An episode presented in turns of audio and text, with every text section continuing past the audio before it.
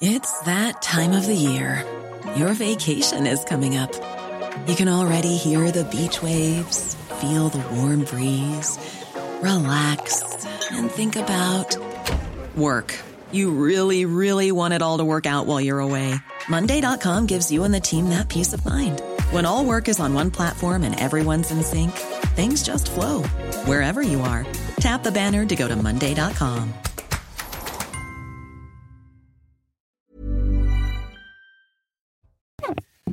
Bonsoir à tous, très heureux de vous retrouver comme chaque soir à la même heure, le coup d'envoi de Soir Info en direct sur CNews. On vous accompagne jusqu'à minuit pour décrypter et débattre autour des grands sujets euh, d'actualité. Autour de la table euh, ce soir, Monsieur Régis Le Sommier, bonsoir euh, cher Régis. Bonsoir Julien. des questions internationales. Bonsoir Philippe Guibert, Philippe Guibert, ancien directeur du service d'information du gouvernement. Jean-Sébastien Ferjou est à l'heure, c'est absolument incroyable.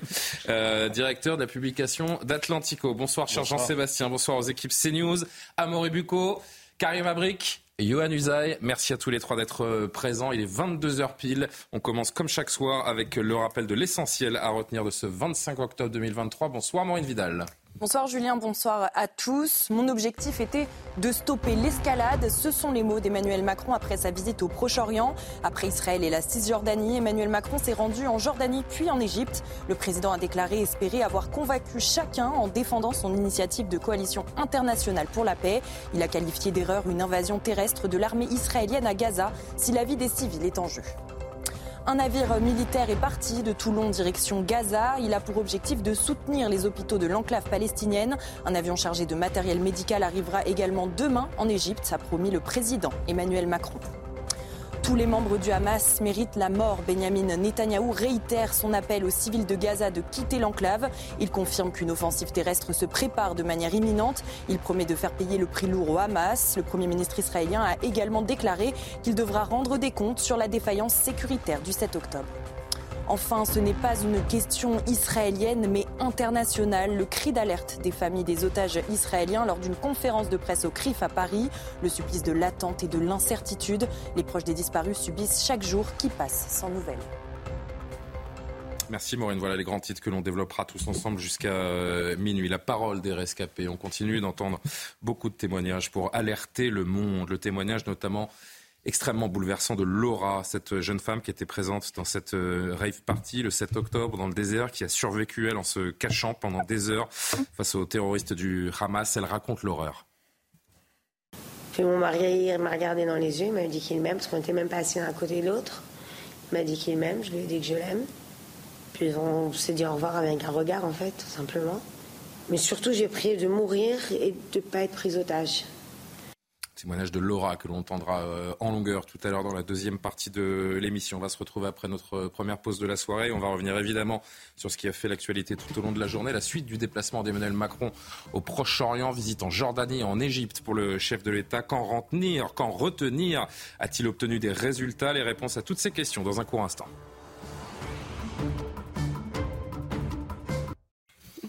De retour sur le plateau de Soir Info 22h09, toujours en compagnie de Philippe Guibert, Jean-Sébastien Ferjou, Régis Le Sommier, Karim Abric, Johan Usaï et Amaury Bucco. La fin, euh, pour commencer, de la visite de Emmanuel Macron au Proche-Orient, qui a quitté donc l'Égypte euh, aujourd'hui, après s'être rendu en Jordanie ce matin. Qu'a obtenu le président français? On va répondre à, à, cette question dans un instant. Emmanuel Macron, par ailleurs, qui a donné un nouveau bilan de 31 Français morts à l'issue du raid terroriste du Hamas et toujours plusieurs d'entre eux retenus en otage. Écoutez Emmanuel Macron à ce sujet aujourd'hui. Et les familles d'otages, la situation qu'elles vivent est absolument terrible et au-delà du disciple. Et donc je veux leur dire vraiment tout notre soutien et nous faisons tout ce que nous pouvons pour euh, euh, véritablement engager euh, ce travail et obtenir ces libérations. Nous avons un travail très étroit avec le Qatar et l'Égypte.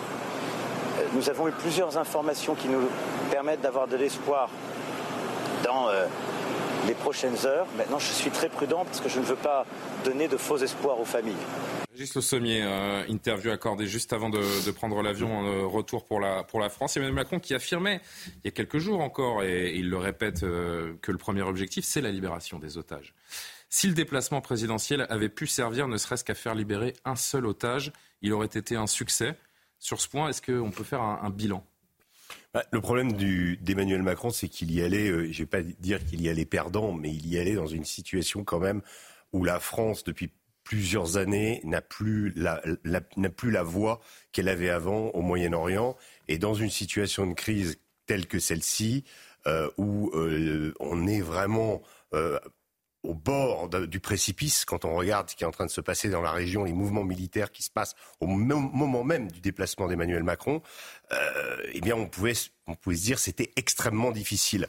Euh, il a essayé. Et pourtant, on a l'impression que, c'est quand même c'est la seule considération qui compte. Il y a plus de 200 otages, 9 Français, il l'a rappelé. Cet arrêt en Égypte, notamment aujourd'hui avec euh, des dirigeants arabes face au président de la République, c'était vu vraiment comme un signe d'espoir dans cette démarche de libération, et il n'a rien obtenu. Non, il n'a rien obtenu puisque euh, tout est aux mains euh, du Qatar. Euh, est-ce qu'il a, lui, la, la, manière, donc, ou des, des, des, canaux, on imagine que oui, avec les autorités qataries, mais il me semble que ah, ce que leur disent les Américains est plus efficace. Et vu, au vu des otages qui ont été libérés, euh, il y a eu deux Américaines, il y a eu deux Israéliennes, euh, il n'y a pas eu d'otages français qui ont été libérés. Euh, ils sont libérés au compte-gouttes. Ça va être visiblement la tactique du Hamas pour essayer de retarder l'opération au sol que euh, Tsahal voudrait déclencher, mais que Tsahal pour le moment ne peut pas déclencher parce que il y a cet aspect d'otages et il y a la question de la situation humanitaire à Gaza. Mm. c'est les Américains qui ont les cartes en main. Et la, la, la vérité, c'est qu'Emmanuel Macron a essayé de jouer Alors, quel est l'intérêt de ce déplacement Si je suis un peu cynique, mais Moi, je sachant que la voix d'Emmanuel Macron ne porte euh, pas au niveau où on l'espère euh, au Proche-Orient, quel était l'intérêt de ce déplacement si ce n'est de se montrer? Bah, euh, je vais dire, sinon la France s'est effacée de la, carte, donc il y avait quelque chose peut-être à tenter hmm. et, rétablir ou rappeler l'époque où la France pouvait peut-être jouer comme puissance médiatrice, comme puissance force de proposition entre les deux camps, puisque euh, la France a eu une politique arabe, à la différence euh, peut-être de l'Angleterre ou peut-être des États-Unis, à une époque, à l'époque gaulienne. Euh, elle a eu aussi, souvenons-nous de ce qu'avait fait, de comment, de, du coup de gueule de Jacques Chirac à Jérusalem, et ça, ça avait marqué à l'époque. et puis, évidemment, le, le, discours de Dominique de Villepin et l'opposition frontale des Français à la guerre en Irak, qui, évidemment, vis-à-vis de, des populations arabes, ça, avait été important. Mais depuis, on a complètement perdu pied. On a perdu pied, on n'a plus aucune carte dans la région.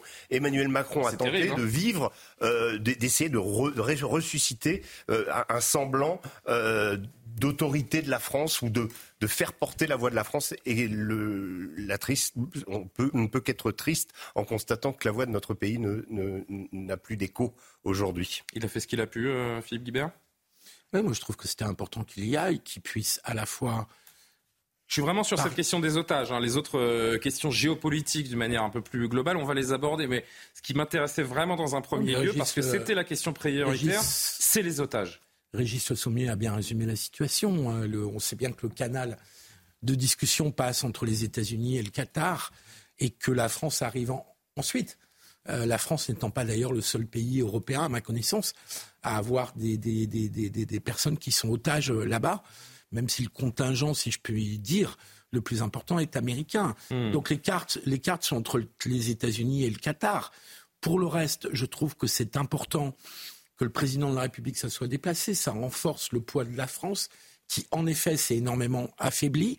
Je pense que c'est très important que le qu'Emmanuel Macron ait pu aller en Israël, euh, à Ramallah, puis en Égypte. Je trouve que c'est important qu'il ait pu faire ces trois visites-là euh, et qu'il ait pu faire entendre une voix de la France.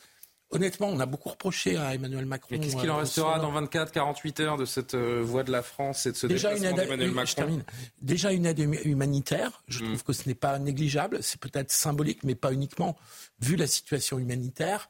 Euh, et puis une voix d'hélicoptère aussi, euh, exactement. hôpital pour euh, les enfants de Gaza, donc c'est quand même symbolique aussi. Mais et puis le fait d'avoir une volonté de d'essayer de peser. Je ne dis pas que ça va peser, mais s'il n'avait rien tenté, on lui aurait reproché aussi, et à juste titre.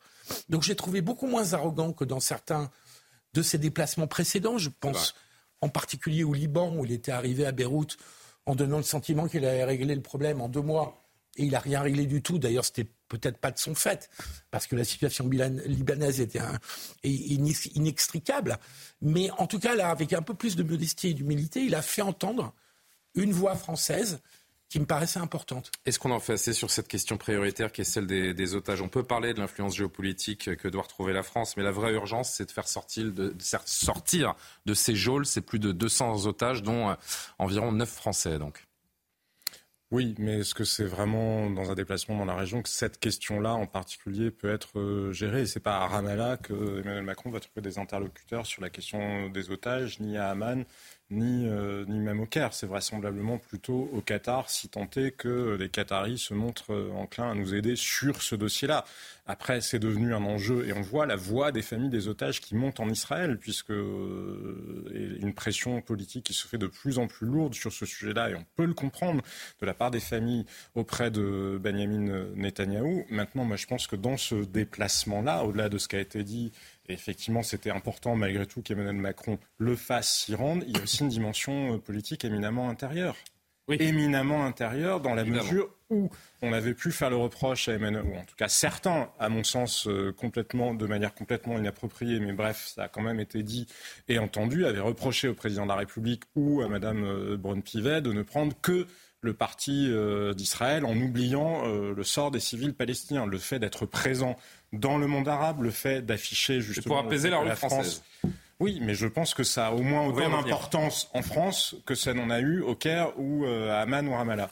Je voudrais qu'on parle encore des, otages. Je voudrais saluer d'ailleurs euh, Ariane Tamir qui est avec nous. Bonsoir madame, je, viens vers vous dans, un instant. Merci beaucoup de prendre le temps de nous, répondre. Je rappelle à nos téléspectateurs que vous êtes membre euh, d'une famille euh, dont huit membres sont portés disparus, certainement retenus en otage, et, trois membres de votre famille sont bien malheureusement décédés. Je vous donne la parole dans une poignée de secondes. Je voudrais juste qu'on voit ce, sujet également parce que le CRIF organisé aujourd'hui à Paris une conférence de presse justement en présence d'autres familles d'otages du Hamas. Le récit de Mathieu Devez. May et Shani ont enregistré le dernier appel de leur sœur, dans lequel on distingue une rafale de coups de feu. Eden était serveuse lors du festival de musique. Elle s'est cachée dans une voiture, à côté des corps de ses amis sans vie. Pendant tout ce temps, les téléphones de ses copines sonnaient. Elle était effrayée que les terroristes les entendent et viennent. Elle s'est alors cachée dans un buisson. Quatre heures après le début des attaques, les terroristes du Hamas l'ont trouvée. Depuis, elles n'ont plus de nouvelles d'Eden. Ophir vit aussi cette attente interminable. Son oncle et sa tante habitaient le kibbutz Be'eri. Ils ont été assassinés. Elle ne devrait pas être en France actuellement, mais auprès de sa famille, pour respecter une tradition juive, la Shiva, sept jours de deuil où toute forme de distraction doivent être évitées. Mais impossible pour elle de ne pas se battre pour son cousin Itaï, kidnappé par le Hamas. Je suis pleine d'espoir. On peut le ramener si on agit maintenant, sans tarder. Je veux juste qu'il rejoigne notre famille et le serrer le plus fort possible dans mes bras. Rimon n'a pas non plus de signe de vie de son neveu et sa femme, kidnappés dans le kibbutz Nirim. On veut que la Croix-Rouge rencontre tous les otages et voir comment ils vont. Et on veut les ramener sains et saufs à la maison maintenant. Gérard Larcher, le président du Sénat, a annoncé qu'il saisirait la Croix-Rouge pour que dès ce jeudi, les familles obtiennent des informations.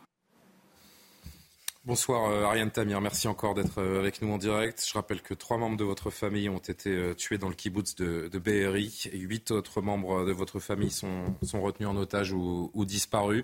Merci de, prendre déjà quelques minutes pour nous, pour nous répondre. Comment est-ce que vous gérez cette situation depuis 18 jours? 18 jours après l'innommable, à quoi ressemble votre quotidien, madame? On ne gère rien du tout. en fait, c'est sept membres qui restent sur une famille de 10 au départ les décès ont été annoncés euh, avec des intervalles, ce qui fait que la famille est en deuil, et en deuil, et en deuil. On ne gère pas, on subit, on essaye de faire ce qu'on peut. Nous, moi je suis à Paris là, mais, je ne peux pas appeler ça gérer. Hein. On est dans un tourbillon de, on découvre des atrocités tous les jours, euh, on imagine le pire. On a trois enfants dans cette famille, une petite fille de trois ans, vous imaginez, un petit garçon de huit ans, de douze ans. Euh, non, on ne peut pas appeler ça gérer. Qu'est-ce que vous savez Qu'est-ce que vous savez des, membres de votre famille qui sont encore portés disparus? Est-ce que vous avez des, bribes, ne serait-ce que des bribes d'informations? Est-ce que vous savez ce qui leur est arrivé? À ce jour, qu'êtes-vous capable de nous dire sur eux? on a des informations quasiment depuis le, deuxième jour et ça n'a pas tellement changé depuis.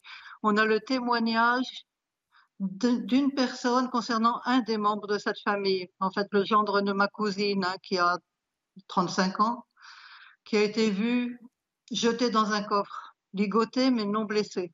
Et la voiture est partie pour, dans la direction de Gaza. Pour les six autres, euh, aucun témoignage, on n'a pas trouvé de vidéo pour l'instant, on pouvait les voir. On n'a pas trouvé leur corps, il y en a encore beaucoup qui doivent être identifiés, donc on, on a peur de chaque coup de téléphone qui nous annonce une nouvelle identification. Et comme je le dis, enfin, c'est une phrase impossible à dire, mais je dis, on espère qu'ils seront otages et qu'ils reviendront. Mm. Pardon de vous poser cette question. Il y a des enfants parmi, euh, parmi ces membres de votre famille qui sont disparus? Absolument, trois enfants. Euh, la petite elle de, qui a trois ans, son frère qui a huit ans, Navet, et leur petite cousine qui a 12 ans, Noam. Vous avez bien du courage, madame, de, de, nous répondre. Pardon, excusez-moi, je vous ai coupé, allez-y, pardon. Non, je dis, on ne sait pas, on, on tremble pour eux parce que ça doit être. Euh, est-ce qu'ils sont séparés de leurs parents Est-ce qu'ils sont ensemble enfin, on, ne sait rien. Et c'est la première demande qu'on crie. Euh, avoir des signes de vie. Vous n'en avez aucune. Vous n'avez aucune preuve de vie des uns ou des autres à ce jour. Aucune preuve de vie. Non. Ce... fait 18 jours qu'ils ont disparu. Point. Et tous ces membres de votre famille vivaient ensemble dans ce dans ce kibbutz, c'est bien ça? En fait, non, c'est presque pire. Vivait là-bas ma cousine et son mari qui est né. Hein, la première génération est née au kibbutz. Euh, ses parents étaient membres fondateurs mais sa fille, son gendre, ses petits-enfants étaient là en visite pour euh, les fêtes. Hmm. Elle avait aussi invité sa belle-sœur ainsi que la fille de celle-ci. Donc, six personnes qui, en temps habituel, ne vivent pas au kibbutz. Ce kibbutz, il est d'ailleurs, euh, c'est le, le fameux kibbutz de, de Be'eri, dont on a tragiquement parlé, puisqu'il fait partie des, de ces kibbutz tout proches de, de Gaza, dont on a rapidement vu des, des images, des, des, massacres de ces femmes, de ces enfants. Et je n'irai pas plus loin dans la, dans la description de, de, ce que chacun a pu, euh, a pu découvrir ces, ces, derniers jours. Ce kibbutz, je le rappelle, donc il est tout proche de Gaza. Est-ce que, euh, avant même cette attaque, votre famille s'en inquiétait de cette proximité avec le territoire gazaoui? Bah, écoutez, il y, avait, il y a quand même les missiles qui assez régulièrement survolaient le kibbutz. Hein. Les descentes aux abris ou dans les abris des maisons étaient relativement fréquentes. Un tunnel avait été découvert à l'époque où on chassait les tunnels débouchant pas trop loin de là. Donc, c'est pas une vie euh, normale. Hein. Mais dans l'ensemble, il n'y avait pas eu euh, de, blessés ni de morts. Euh, juste des réveils en pleine nuit, des descentes aux abris, des choses qui ne sont pas normalement, euh, n'arrivent pas dans la vie normale, je dirais. Le, président de la République était en déplacement au, Proche-Orient euh, ces dernières 48 heures. Est-ce que les autorités françaises sont à vos côtés? Est-ce que vous avez pu parler à des, des responsables français? Est-ce qu'on vous a témoigné euh, une forme d'accompagnement ou pas? Écoutez, pas directement. Maintenant, je ne suis pas la parente la plus proche. Hein. Leurs euh, deux enfants qui n'étaient pas au kibbutz, cette cousine, sont en Israël. Je pense qu'ils auront plus d'informations. J'étais hier à cette euh, réunion à l'Assemblée nationale. On est quand même soutenu, mais oui, mais pas, précisément. Euh, moi, je n'ai pas spécialement de soutien de, qui que ce soit et je c'est pas, Pour moi La colère viendra, elle, bouillonne quelque part, mais la colère, ce sera pour plus tard. Là, on n'est pas, on, garde notre énergie pour parler des otages et, et demander de l'aide pour qu'ils reviennent pour des raisons humanitaires, ce que vous voulez.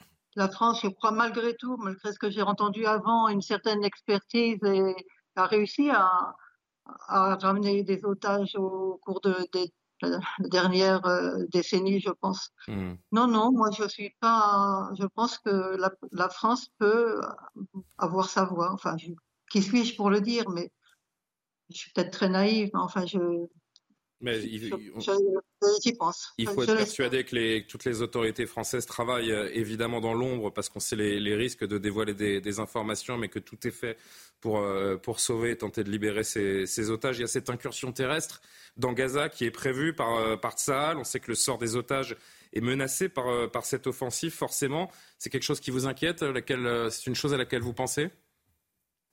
Oui, on y pense. Ceci dit, vous savez, il semblerait que Gaza soit sur euh, des kilomètres et des kilomètres de tunnels sur plusieurs étages. J'ai rencontré des journalistes qui ont visité ça. Et je suppose que si ces otages ont un prix pour euh, le Hamas, ils seront peut-être mieux protégés que la population palestinienne. Enfin, un tout dernier mot, Ariane Tamir. Euh, Israël est un refuge pour les Juifs. Le Hamas a prouvé le contraire le 7 octobre dernier. Plus rien ne sera jamais euh, comme avant en terre d'Israël? Ce ne sera jamais comme avant, mais je pense qu'il faudra en sortir plus fort, tout simplement. Et puis euh, un jour, un jour, je, crois que, enfin, je ne veux pas trop rentrer dans des questions politiques, mais bien sûr qu'on on pourra jamais faire la paix tant qu'il y aura des otages. Ça, c'est impossible. Même parler de paix, maintenant, c'est indécent. Il y a un temps pour tout. Et la priorité pour vous, c'est de, de, voir votre famille et que ces, euh, ces dizaines d'otages euh, puissent sortir du, du joug du Hamas. Familles, vous savez, euh, on dit qu'Israël est une grande famille, c'est vrai. Israël est à l'arrêt, on ne respire plus, on est en attente. Les jeunes soldats mobilisés maintenant de partout, c'est aussi nos, nos, fils ou nos petits-fils, hein, ce ne sont pas des, des étrangers ou des mercenaires. Il y aura des morts, ça va être terrible. Donc on n'espère pas on espère quand même que des négociations, enfin bon, voilà, je ne suis pas une commentatrice politique, mais... Hmm. Merci beaucoup. Merci Ariane Tamir. Le pire. Merci infiniment d'avoir pris le temps de nous, répondre. Je voudrais saluer votre, votre courage, votre résilience. Merci beaucoup de prendre le temps et on vous envoie tout le, tout le courage possible euh, dans cette, dans cette épreuve qui est absolument terrible et qu'aucun de nous n'est capable de, de comprendre. Merci Ariane Tamir. Donc, d'avoir réagi sur, euh, sur CNews. C'est difficile. Ça fait 18 jours que cette dame est dans une torture, torture absolue. Euh, elle est dans, dans, un inconnu. On n'ose même pas imaginer les conditions dans lesquelles sont, sont retenus tous ces gens. Je trouve qu'elle a une grande lucidité. elle, a un grand courage. Garde, euh, mmh. Elle garde l'esprit tout à fait le plus lucide possible. Mmh. Johan Oui, mais. il n'y a pas grand-chose à dire. Non, mais c'est-à-dire que ces témoignages. Tous les moyens doivent être pris pour les sortir de là. Quand on voit ces témoignages, on se dit il n'y a qu'une chose qui compte aujourd'hui, c'est ces otages. Mais il me semble que c'est la priorité euh, d'Emmanuel Macron, notamment, et de beaucoup de dirigeants. Euh, c'est difficile de dire ce qui se passe réellement dans ces négociations. Évidemment, ce sont des choses qui ne sont pas rendues publiques. Ça n'a pas vocation à être public. Mais je crois que beaucoup est fait quand même. En tout cas, c'est ce qu'on nous dit dans l'entourage du président de la République. Je le disais déjà hier je disais, il y a une forme d'optimisme. C'est toujours difficile de dire ça quand il y a des otages parce qu'on ne sait jamais, in fine, comment les choses vont se passer et tout peut faire basculer finalement la libération qui aurait dû avoir lieu, qui devrait avoir lieu. Tant que ça n'est pas fait, rien n'est certain. Mais encore une fois, c'est vrai que dans l'entourage du président de la République, on est sinon optimiste, au moins confiant quant au fait que les otages, en tout cas français, pourront être libérés. Eh bien, on espère, on espère vraiment que les nouvelles seront plus réjouissantes dans les, dans les jours qui viennent. Pour conclure par rapport à ce que disait cette dame qui est effrayant, enfin, je veux dire, on peut imaginer, comme vous le dites, euh, comme vous l'avez bien dit, euh, Julien, ce qu'elle peut vivre. Mais les, les, les, otages sont véritablement devenus, redevenus, vous savez, ce terme, bouclier humain. Mm. Mais on est vraiment là-dedans. Parce que ce qui est de pire par rapport à ce que, vit, ce que, vit, cette dame, c'est que la libération au compte-goutte, on apprend d'abord avant, ils étaient en, dessous de 200. Puis on a appris qu'ils étaient 203. Maintenant, ils seraient probablement 250. 250. Donc on, est, passé, on, apprend qu'il y a d'autres otages qui ont été détenus. Et si cette libération au compte-goutte continue, en même temps, le pilonnage de Gaza continue aussi. Il y a eu pas loin de 2000 enfants qui ont été tués depuis le début. La vérité, euh, c'est le Hamas qui a la main en ce moment. Et, voilà. Et, donc le Hamas peut très bien décider d'assassiner les otages pour demander l'arrêt des bombardements. Et, l'opération militaire terrestre est retardée d'autant que, euh, évidemment, euh, si Israël y va et déploie tous ses moyens notamment pour détruire les tunnels dans lesquels évidemment sont les otages, euh, il va falloir qu'on. Est-ce que l'armée israélienne va décider une pour euh, éradiquer le, Hamas de, euh, bah de, de, faire de, de, laisser tomber les otages? Voilà. Il est 22h30, on poursuit nos discussions dans une poignée de secondes. Le JT d'abord de Maureen Vidal.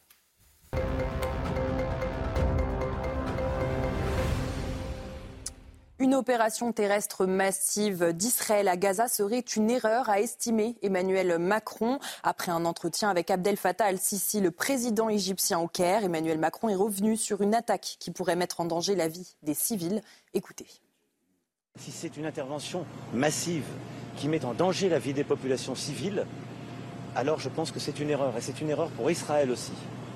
Parce que ça n'est pas de nature à protéger dans la durée Israël, et parce que ça n'est pas compatible avec le respect des populations civiles, du droit international humanitaire et même des règles de la guerre.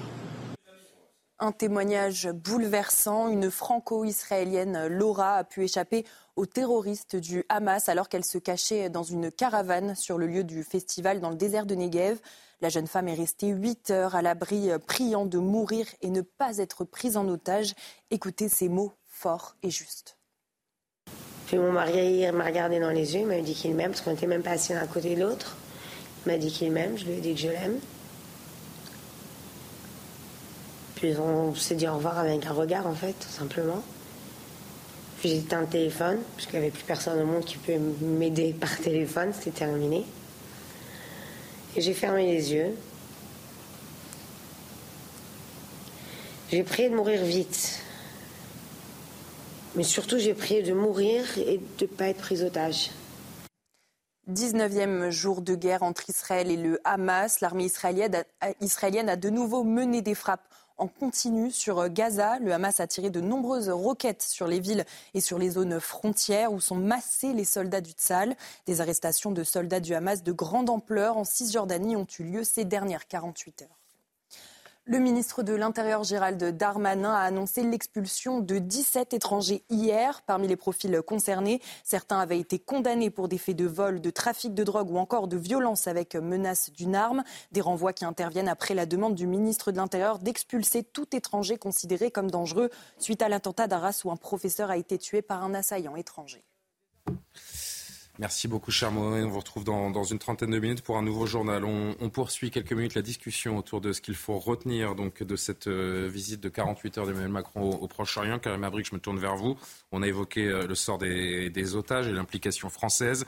Après sa rencontre avec le, Premier ministre Benjamin Netanyahu, le président français a poursuivi les rencontres diplomatiques au Proche-Orient. Quel bilan est-ce qu'on fait de ce voyage présidentiel? Il y avait plusieurs objectifs, c'est vrai. On a parlé abondamment des otages, ça, continue en coulisses. Il y avait bien sûr en première étape, hein, ça, se fait dans une temporalité. La première étape, c'était d'aller donc euh, rencontrer ben, Benjamin Netanyahu pour dire, pour continuer de dire, on appuie, il y a le soutien à Israël. Cela dit, on a vu par la suite que c'était important pour Emmanuel Macron d'aller rencontrer aussi des gens dans les pays euh, arabes. D'ailleurs, ça a été les visites aujourd'hui. Il, s'est déplacé en Jordanie, il a rencontré le roi Abdallah II et euh, le président égyptien un peu plus tard, donc euh, M. Al-Sisi, bien sûr.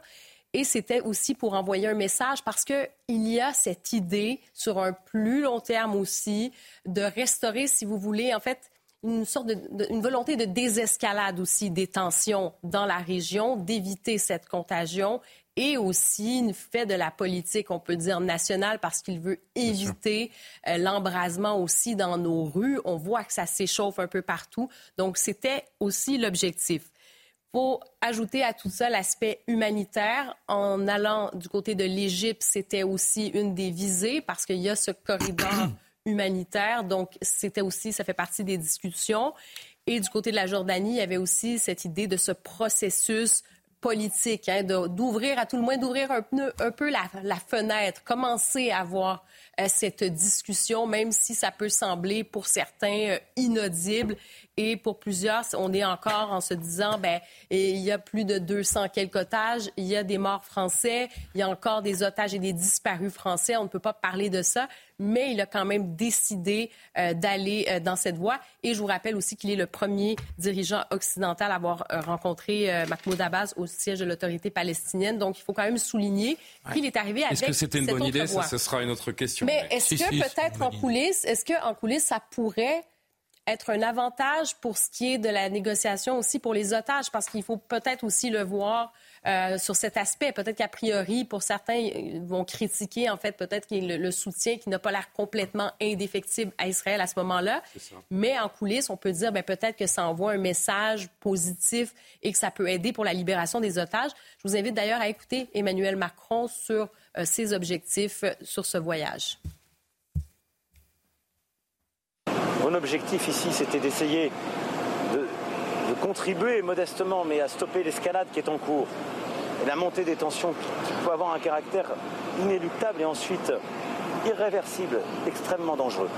Avec pour moi deux objectifs. Le premier, c'est de restaurer donc la paix et la sécurité dans la région, ce qui suppose les trois axes que j'ai évoqués. Et le deuxième aussi, qui est de maintenir l'unité dans nos pays et d'éviter que nous importions, je dirais, la montée des tensions et des extrêmes.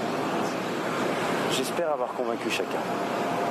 On vient d'entendre Emmanuel Macron. Il espère avoir convaincu les, Français par son approche. Par son approche, est-ce qu'il a convaincu les Français, à votre avis? Ben, c'est la grande question. En fait, on ne peut pas convaincre tout le monde. Je pense que c'est son souhait parce que on peut lui dire, on pourrait peut-être, certains lui reprocheront d'avoir fait encore une fois du en même temps. Mais en même temps, c'était, oui, un, jeu d'équilibrisme pour Emmanuel Macron. C'était de dire soutien à Israël. De notre côté, on ouvre le dialogue. On veut quelque chose aussi avec euh, jouer, si vous voulez, le, le, jeu diplomatique avec les pays arabes qui peuvent avoir de l'influence euh, dans la région. Sur la coalition internationale, quand il a lancé un peu ça de son chapeau, on a l'impression qu'il a sorti ça d'un chapeau, euh, cette idée de coalition internationale contre le terrorisme. Ça a posé aussi beaucoup de questions par la suite. Que veut-il dire exactement? Est-ce que c'est de l'implication française sur le terrain, militaire? Est-ce qu'on est dans le renseignement? Ils ont dû préciser les choses. On est mais il y a eu cette idée-là qui n'a peut-être pas convaincu, en fait, qui a suscité plus de points d'interrogation que de réponses, mais il y avait quand même cette idée ferme de combattre le terrorisme.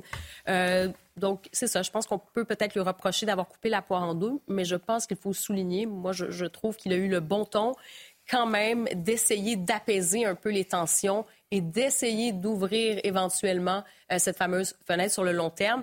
Et cela dit, il a, il a dit quand même quelque chose qui peut faire réagir sur l'intervention euh, disons, terrestre ouais. en, en, Israël. Il a dit ceci, hein, et ça, ça peut peut-être euh, envoyer quelques bé bémols pour euh, ceux qui se disaient ben, l'intervention terrestre, on l'attend et tout ça. Il a dit si c'est intervenir sur le plan terrestre pour cibler des groupes terroristes totalement identifiés, c'est un choix qui lui appartient, faisant référence à l'armée israélienne. Mais il dit si c'est une opération massive qui met en danger la vie des populations civiles, c'est une erreur pour Israël aussi ce n'est pas de nature à la protéger dans la durée, ce n'est pas compatible avec le respect des populations civiles, du respect du droit international et même des règles de la guerre. Alors ça, je pense aussi que ça va ouvrir la discussion. Merci beaucoup, euh, cher Karima. Euh, on reviendra sur euh, ces, ces, mots parce que c'est ouais, important, important hein, euh, ce qu'il dit. Mais j'ai la sensation, Régis d'abord qui voulait euh, prendre la parole, Jean-Sébastien qu'on n'a pas entendu euh, aussi. J'ai l'impression que pendant deux jours, il a quand même dit un peu à ses interlocuteurs successifs ce qu'ils avaient envie d'entendre. Est-ce qu'il a pété un peu trop nuancé pendant ces deux jours le, le chef de l'État pour qu'on se dise à la fin, mais qu'est-ce qu'il veut vraiment? Euh, mettre en avant le droit d'Israël à se défendre, euh, l'aspect humanitaire primordial aussi dans, dans, Gaza. Quelle est la priorité du chef de l'État? Malheureusement, ce n'est pas la première fois. Et en même temps, la géopolitique. Oui, ce n'est pas la première fois qu'Emmanuel Macron a la réputation de dire à, à, un interlocuteur quelque chose et ensuite, bon, ça avait été le cas, euh, souvenez-vous, avec euh, ce qu'il avait dit à Poutine au début de la guerre, enfin avant le conflit, et ensuite ce qu'il avait dit à Zelensky qui était complètement différent. Donc euh, Emmanuel Macron souvent a, euh, a comment une, une dialectique, on dira, euh, changeante. moi, je voulais revenir sur l'histoire de, d'utiliser le cadre justement de l'intervention militaire contre Daesh et d'y inclure le Hamas et de former une nouvelle cette coalition. question de la coalition qu'il n'a pas évoquée d'ailleurs aujourd'hui, je crois. Non, parce que il je a évoqué dans son intervention. À la fin, sur au le quai tarmac, de la... Oui, oui mais avec les, chefs, les deux chefs d'État si qu'il a rencontrés, il n'en a pas été question. Le, le Quai d'Orsay n'était pas au courant. Euh, ça a été une initiative un petit peu comme ça. Et, et, et le vrai problème qu'elle comporte, c'est la, la, capacité ou non de se dire, parce qu'on a une opération en cours qui s'appelle Chamal, qui, des, des rafales français depuis la Jordanie et depuis Abu Dhabi ciblent euh, encore euh, des objectifs de l'État islamique. Est-ce que ces rafales vont être utilisées pour cibler des objectifs du Hamas à Gaza? C'est ça euh, concrètement ce que ça voulait oui. dire. Et c'est là où, où Mais ça, il a répondu. Hein. il n'y aura pas d'intervention française prévue euh, dans Gaza. Et encore heureux, j'ai envie de dire, si vous voulez pas que. Et alors, il, est d'un côté hyper belliqueux en disant joignons, faisons une coalition internationale. Je rappelle que les, Américains aujourd'hui sont. Non mais attendez, laissez-moi finir. Juste, euh, je rappelle que les Américains sont en train de déplacer en ce moment, il y a quatre porte-avions nucléaires américains qui sont en train de se déplacer dans le monde, donc deux qui vont. Il y en a un qui est déjà arrivé, hein, le Gerald Ford. Il y a le Eisenhower qui arrive, qui est à 24 heures de Gibraltar. Et hier, euh, à San Diego, vous avez l'Abraham Lincoln et le Theodore Roosevelt qui est parti aujourd'hui. Hier, l'Abraham Lincoln. Donc quatre porte-avions nucléaires américains qui sont en mouvement en ce moment. Mais si on n'est pas, un expert en géopolitique internationale ou en, ou en, guerre, on se dit que là, on est en train de préparer la troisième guerre mondiale. Euh, oui, et, et donc ce que semblait dire Emmanuel Macron, c'est qu'il fallait faire une coalition du type contre Daesh, où tout le monde s'est mis contre Daesh. Hein. À l'époque, il y avait même la Russie, euh, les, États-Unis. Chacun frappait Daesh à sa façon, pas, pas toujours concerté. Mais là, qu'est-ce que ça voulait dire? Ben, Ça voulait dire appeler à ça. Donc le, problème d'Emmanuel Macron dans cette histoire, c'est qu'il est apparu euh, précautionneux vis-à-vis des populations et en même temps extrêmement euh, incisif et extrêmement euh, belliqueux. Donc euh, le message est quand même un peu flou. Il y a vraiment deux blocs qui sont en train de se, ah former. Je ne sais pas si vous avez entendu notamment la, déclaration du président turc aujourd'hui, le président Erdogan, qui évoque le Hamas, qui pour lui n'est pas un groupe terroriste. Écoutez-le. Le Hamas le Hamas n'est pas un groupe terroriste. C'est un groupe de libérateurs et de moudjahidines qui se battent pour protéger leurs terres et leurs citoyens. C'est pas n'importe qui, Jean-Sébastien Ferjou, qui prononce les mots que l'on vient d'entendre. C'est euh, le président d'une grande puissance, la, Turquie. Beaucoup évoquent cette fameuse guerre de civilisation qui est en train de, voir le jour parce que euh, bah, beaucoup dans le monde arabe pensent comme Recep Tayyip. Je ne crois pas que ce soit une guerre de civilisation. Euh, Qu'est-ce que c'est sensu, pardon, au sens où on l'entend euh, communément, parce que c'est pas tant culturel que finalement les démocraties contre des régimes euh, autoritaires. Et ça, ça dépasse finalement la question des civilisations à proprement parler. Mais oui, c'est inquiétant parce que la Turquie fait partie de l'OTAN donc euh, de l'alliance militaire euh, dont la France euh, fait aussi partie. Et on voit bien qu'il y a un jeu des régimes autoritaires, l'Iran en premier lieu. Et regardez ce qui s'est passé malheureusement dans tous les pays dans lesquels sont intervenus les régimes autoritaires, à commencer par l'Iran. Ce sont des pays qui sont à l'état détruit. C'est le cas en Syrie, c'est le cas en Irak, c'est le cas au Yémen. Donc de toute façon, il faut... C'est une démocratie qui est intervenue en Irak c'est les États-Unis qui ont oui, Les Iraniens les Iraniens depuis rapidement l'intervention euh, américaine. et, Philippe parce que l'intervention américaine en Irak c'est l'intervention américaine qui détruit l'Irak c'était en pas mais c'était en 2003 Régis, bah il, se bah trouve que l'Iran intervient en, il se trouve que l'Iran intervient en Iran et manipule les milices chiites en, en, Irak depuis des années. Les Américains ne sont plus en Irak depuis déjà pas mal d'années. Donc vous savez l'histoire elle les existe. mêmes, les mêmes milices chiites qui ont mais travaillé main dans la main avec les Américains contre Daesh. Non mais je rappelle un peu l'histoire le contexte pour arrêter de faire des ben oui, mais enfin bref, partout où les Iraniens ont été impliqués, on a vu ça et on a vu qu'il y avait une tentation des régimes autoritaires comme la Russie, la Turquie, effectivement, ou euh, l'Iran, de déstabiliser les démocraties occidentales par ce biais-là aussi. Après, sur le voyage d'Emmanuel Macron en lui-même, de toute façon, la diplomatie, elle ne se fait pas à découvert. C'est tout le paradoxe de vouloir, et je trouve que là, par rapport à des voyages, j'en y faisais référence tout à l'heure, notamment au Liban, où ça avait été le summum du grotesque. Moi, je me souviens de la une du Times, hein, où il y avait euh, la photo, ils avaient mis Emmanuel Macron sur son jet ski, puisqu'il arrivait de Brégançon, en disant Emmanuel Macron essaie de sauver le monde depuis son jet ski. Donc c'était quand même le niveau de ridicule qu'on avait, qu'on avait atteint. Là, au moins, il a relevé un peu le niveau. Non, mais là, au moins, on était dans un ton juste, et de toute façon, ça n'est pas en public que se fait la diplomatie, et encore moins sur des questions aussi sensibles que celles des otages. Quant à la question que vous évoquiez sur la Troisième Guerre mondiale, nous n'y sommes pas encore. Et les Américains en l'état, non seulement envoient des porte-avions, comme on en parlait, euh, Régis, mais sont aussi en train de travailler avec un certain nombre d'États euh, de la péninsule arabique pour permettre justement de contrer les missiles iraniens, le cas échéant, mais en ayant des alliés. Donc c'est intéressant de voir les équipes qui sont en train de se mettre en place. Philippe, rapidement. Non, je voulais revenir sur, le, sur Emmanuel Macron et le jugement qu'on peut porter. Je ne trouve pas que ça soit dit en même temps. Je trouve que c'est une position équilibrée. Et, que, comme tu le disais à l'instant, la diplomatie, c'est ce qu'on déclare publiquement et c'est ce qu'on fait aussi euh, secrètement. Et donc, je pense qu'il a essayé de tenir ce discours équilibré en soutien à Israël, mais pas inconditionnel, puisque l'offensive terrestre massive serait une erreur. Et il veut dire qu'Israël doit s'inscrire dans une lutte internationale contre le terrorisme, plutôt peut-être que de mener tout seul euh, cette action vis-à-vis de Gaza. Donc je trouve qu'il tient un discours équilibré. Je pense que sa proposition a plus pour objet de faire réfléchir et d'obliger tout le monde à discuter, mmh. plutôt que d'avoir un sens strictement opérationnel. Oui, non, mais c'est vrai qu'il a, il a apporté euh, quelque chose d'assez, d'assez innovant sur, euh, sur cette question. On va refermer la, parenthèse de ce conflit euh, entre Israël et le, et le Hamas l'instant de, de, quelques minutes pour retourner à l'actualité française qui nous concerne également. On reviendra évidemment sur la situation israélienne. D'ailleurs, on sera avec un colonel de Tsahal en direct dans la, dans la deuxième partie. Johan, on voulait s'intéresser également à ce qui se passe chez nous.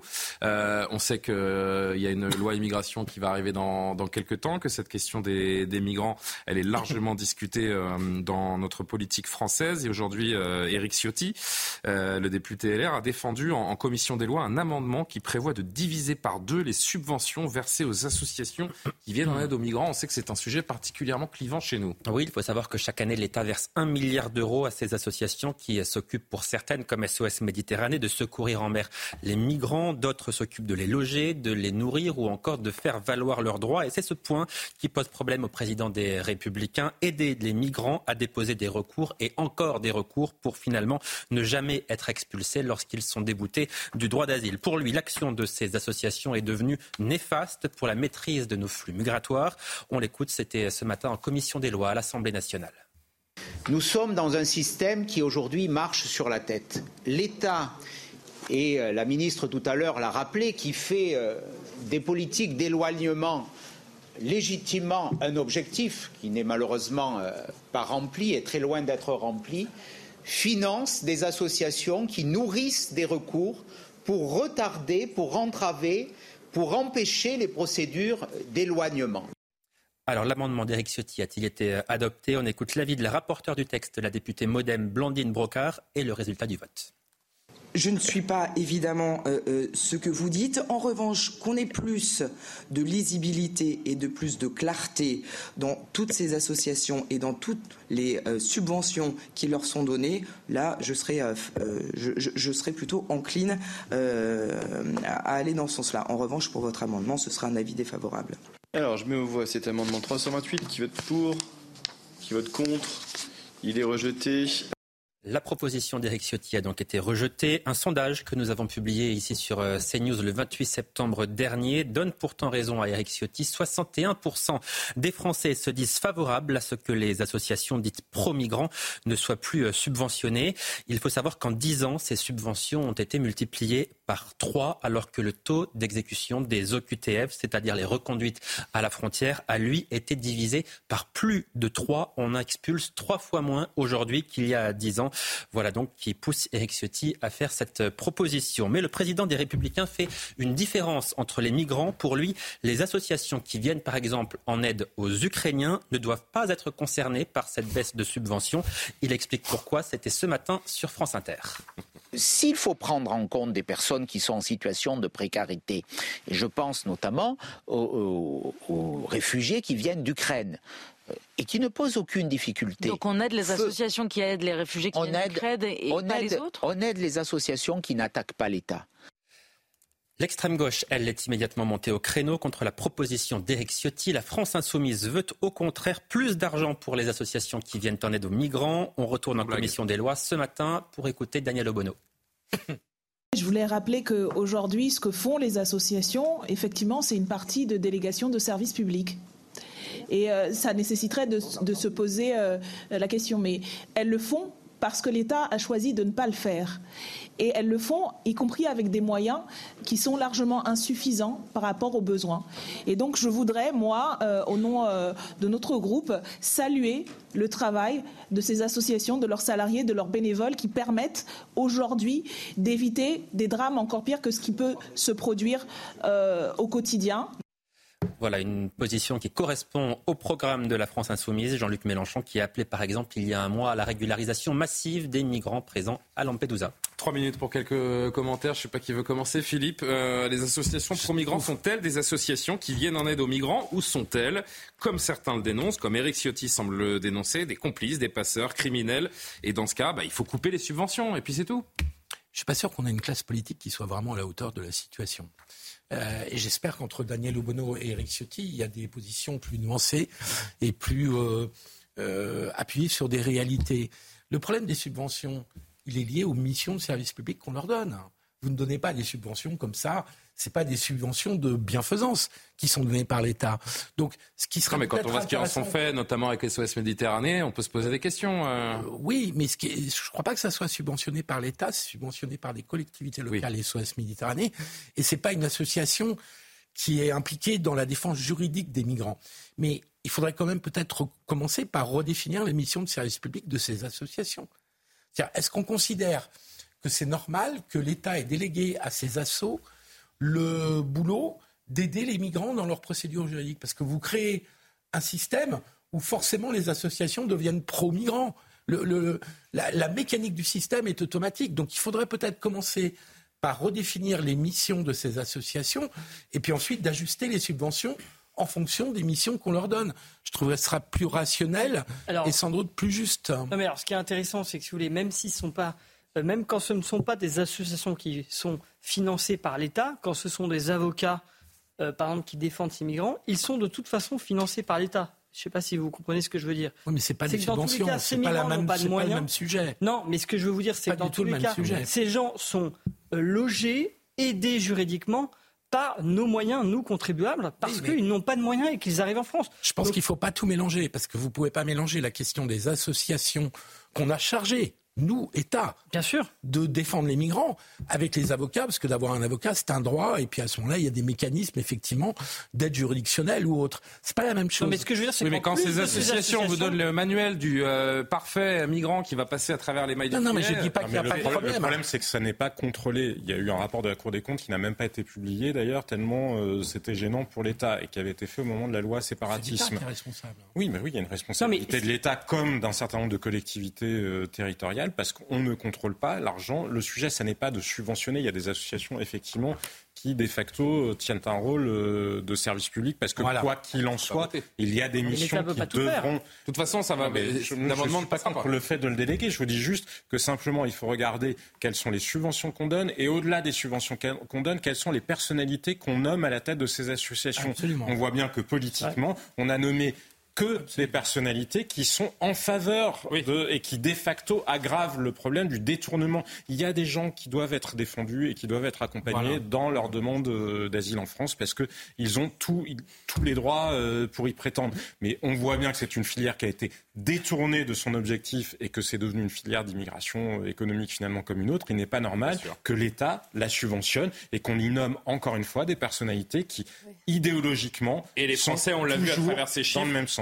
Rappelé par Johan, 61% des, des Français demandent de, Non, de mais- la mais fermeté. Ah oui, mais, ce qui est intéressant, c'est que l'État donne une, l'État peut donner, enfin n'importe quelle politique même, euh, j'allais dire stricte envers l'immigration. Ces associations, même si elles font pas de politique au sens global du terme, vont continuer à contrer la politique de l'État et à faire et en sorte leur que ces gens- c'est ça qui est et les complètement autonomes et c'est elles qui en fait font la loi sur le terrain. C'est ça qui est fou. Oui, j'ai vu. C'est donc les Il y a, que Régis qui a compris qu'il que faut c'était l'heure de la. Mais je suis d'accord avec vous, Et sûr. en fonction Philippe de ça, on pourra ajuster les. Évidemment. Philippe peut continuer la. Vous voulez continuer Je dois envoyer la pub, je suis désolé. Il faut bien vivre, comme disait l'autre. Euh, on va se retrouver juste après la, la pause. On va revenir sur la situation entre Israël et Gaza, plus particulièrement dans un premier temps sur les tensions qui euh, montent de plus en plus en France. On a parlé de cet antisémitisme euh, grimpant. On, reviendra sur cette vidéo euh, que vous nous avez, que vous nous proposez, Amaury, euh, ce soir en plein cœur de, Paris. C'est peut-être une anecdote pour certains, mais c'est un, un symbole fort de ce qui est en train de se passer en France pour d'autres. Vous nous expliquerez pourquoi. À tout de suite.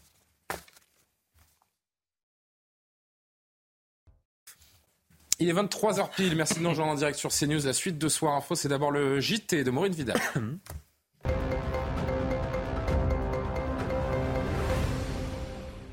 Benjamin Netanyahou a déclaré qu'il devra rendre des comptes sur la faille sécuritaire du 7 octobre. Le Premier ministre israélien réitère son appel aux civils de Gaza de quitter l'enclave. Il confirme qu'une offensive terrestre se prépare de manière imminente. Il promet de faire payer le prix lourd au Hamas et encourage les citoyens israéliens à s'armer. Écoutez. Nous examinerons en détail jusqu'au bout ce qui s'est passé. Les défaillances seront examinées et tout le monde devra rendre des comptes. Moi aussi. Mais tout ça se déroulera après la guerre. Une cérémonie en hommage aux victimes françaises de l'attaque du Hamas en Israël organisée en France. La date, le lieu et les modalités n'ont pas encore été déterminés. 31 ressortissants français ont été tués dans l'attaque du Hamas le 7 octobre. Neuf sont toujours portés disparus. Le procès de Abdul Hakim Aneiv, l'ami qui aurait conditionné l'assaillant de l'attentat du quartier de l'Opéra en 2018, s'est ouvert à Paris. Il est accusé de participation à une association de malfaiteurs terroristes en vue de la préparation de crimes d'atteinte aux personnes. L'assaillant neutralisé par les forces de l'ordre était un franco-russe qui avait tué un passant le 12 mai 2018 avec un couteau de cuisine.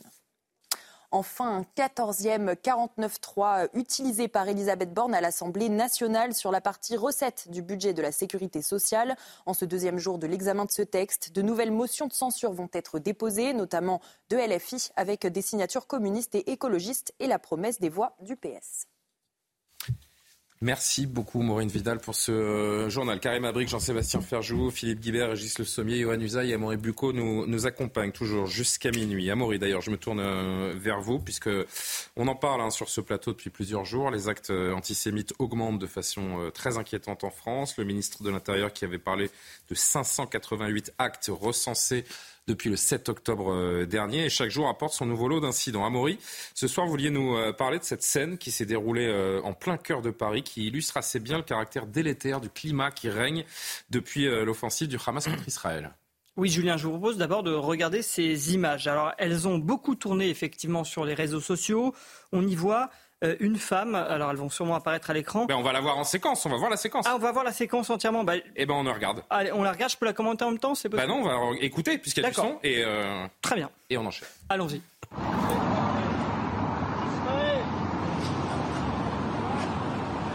Bientôt l'Israël va dégager. C'est moi qui te le dis.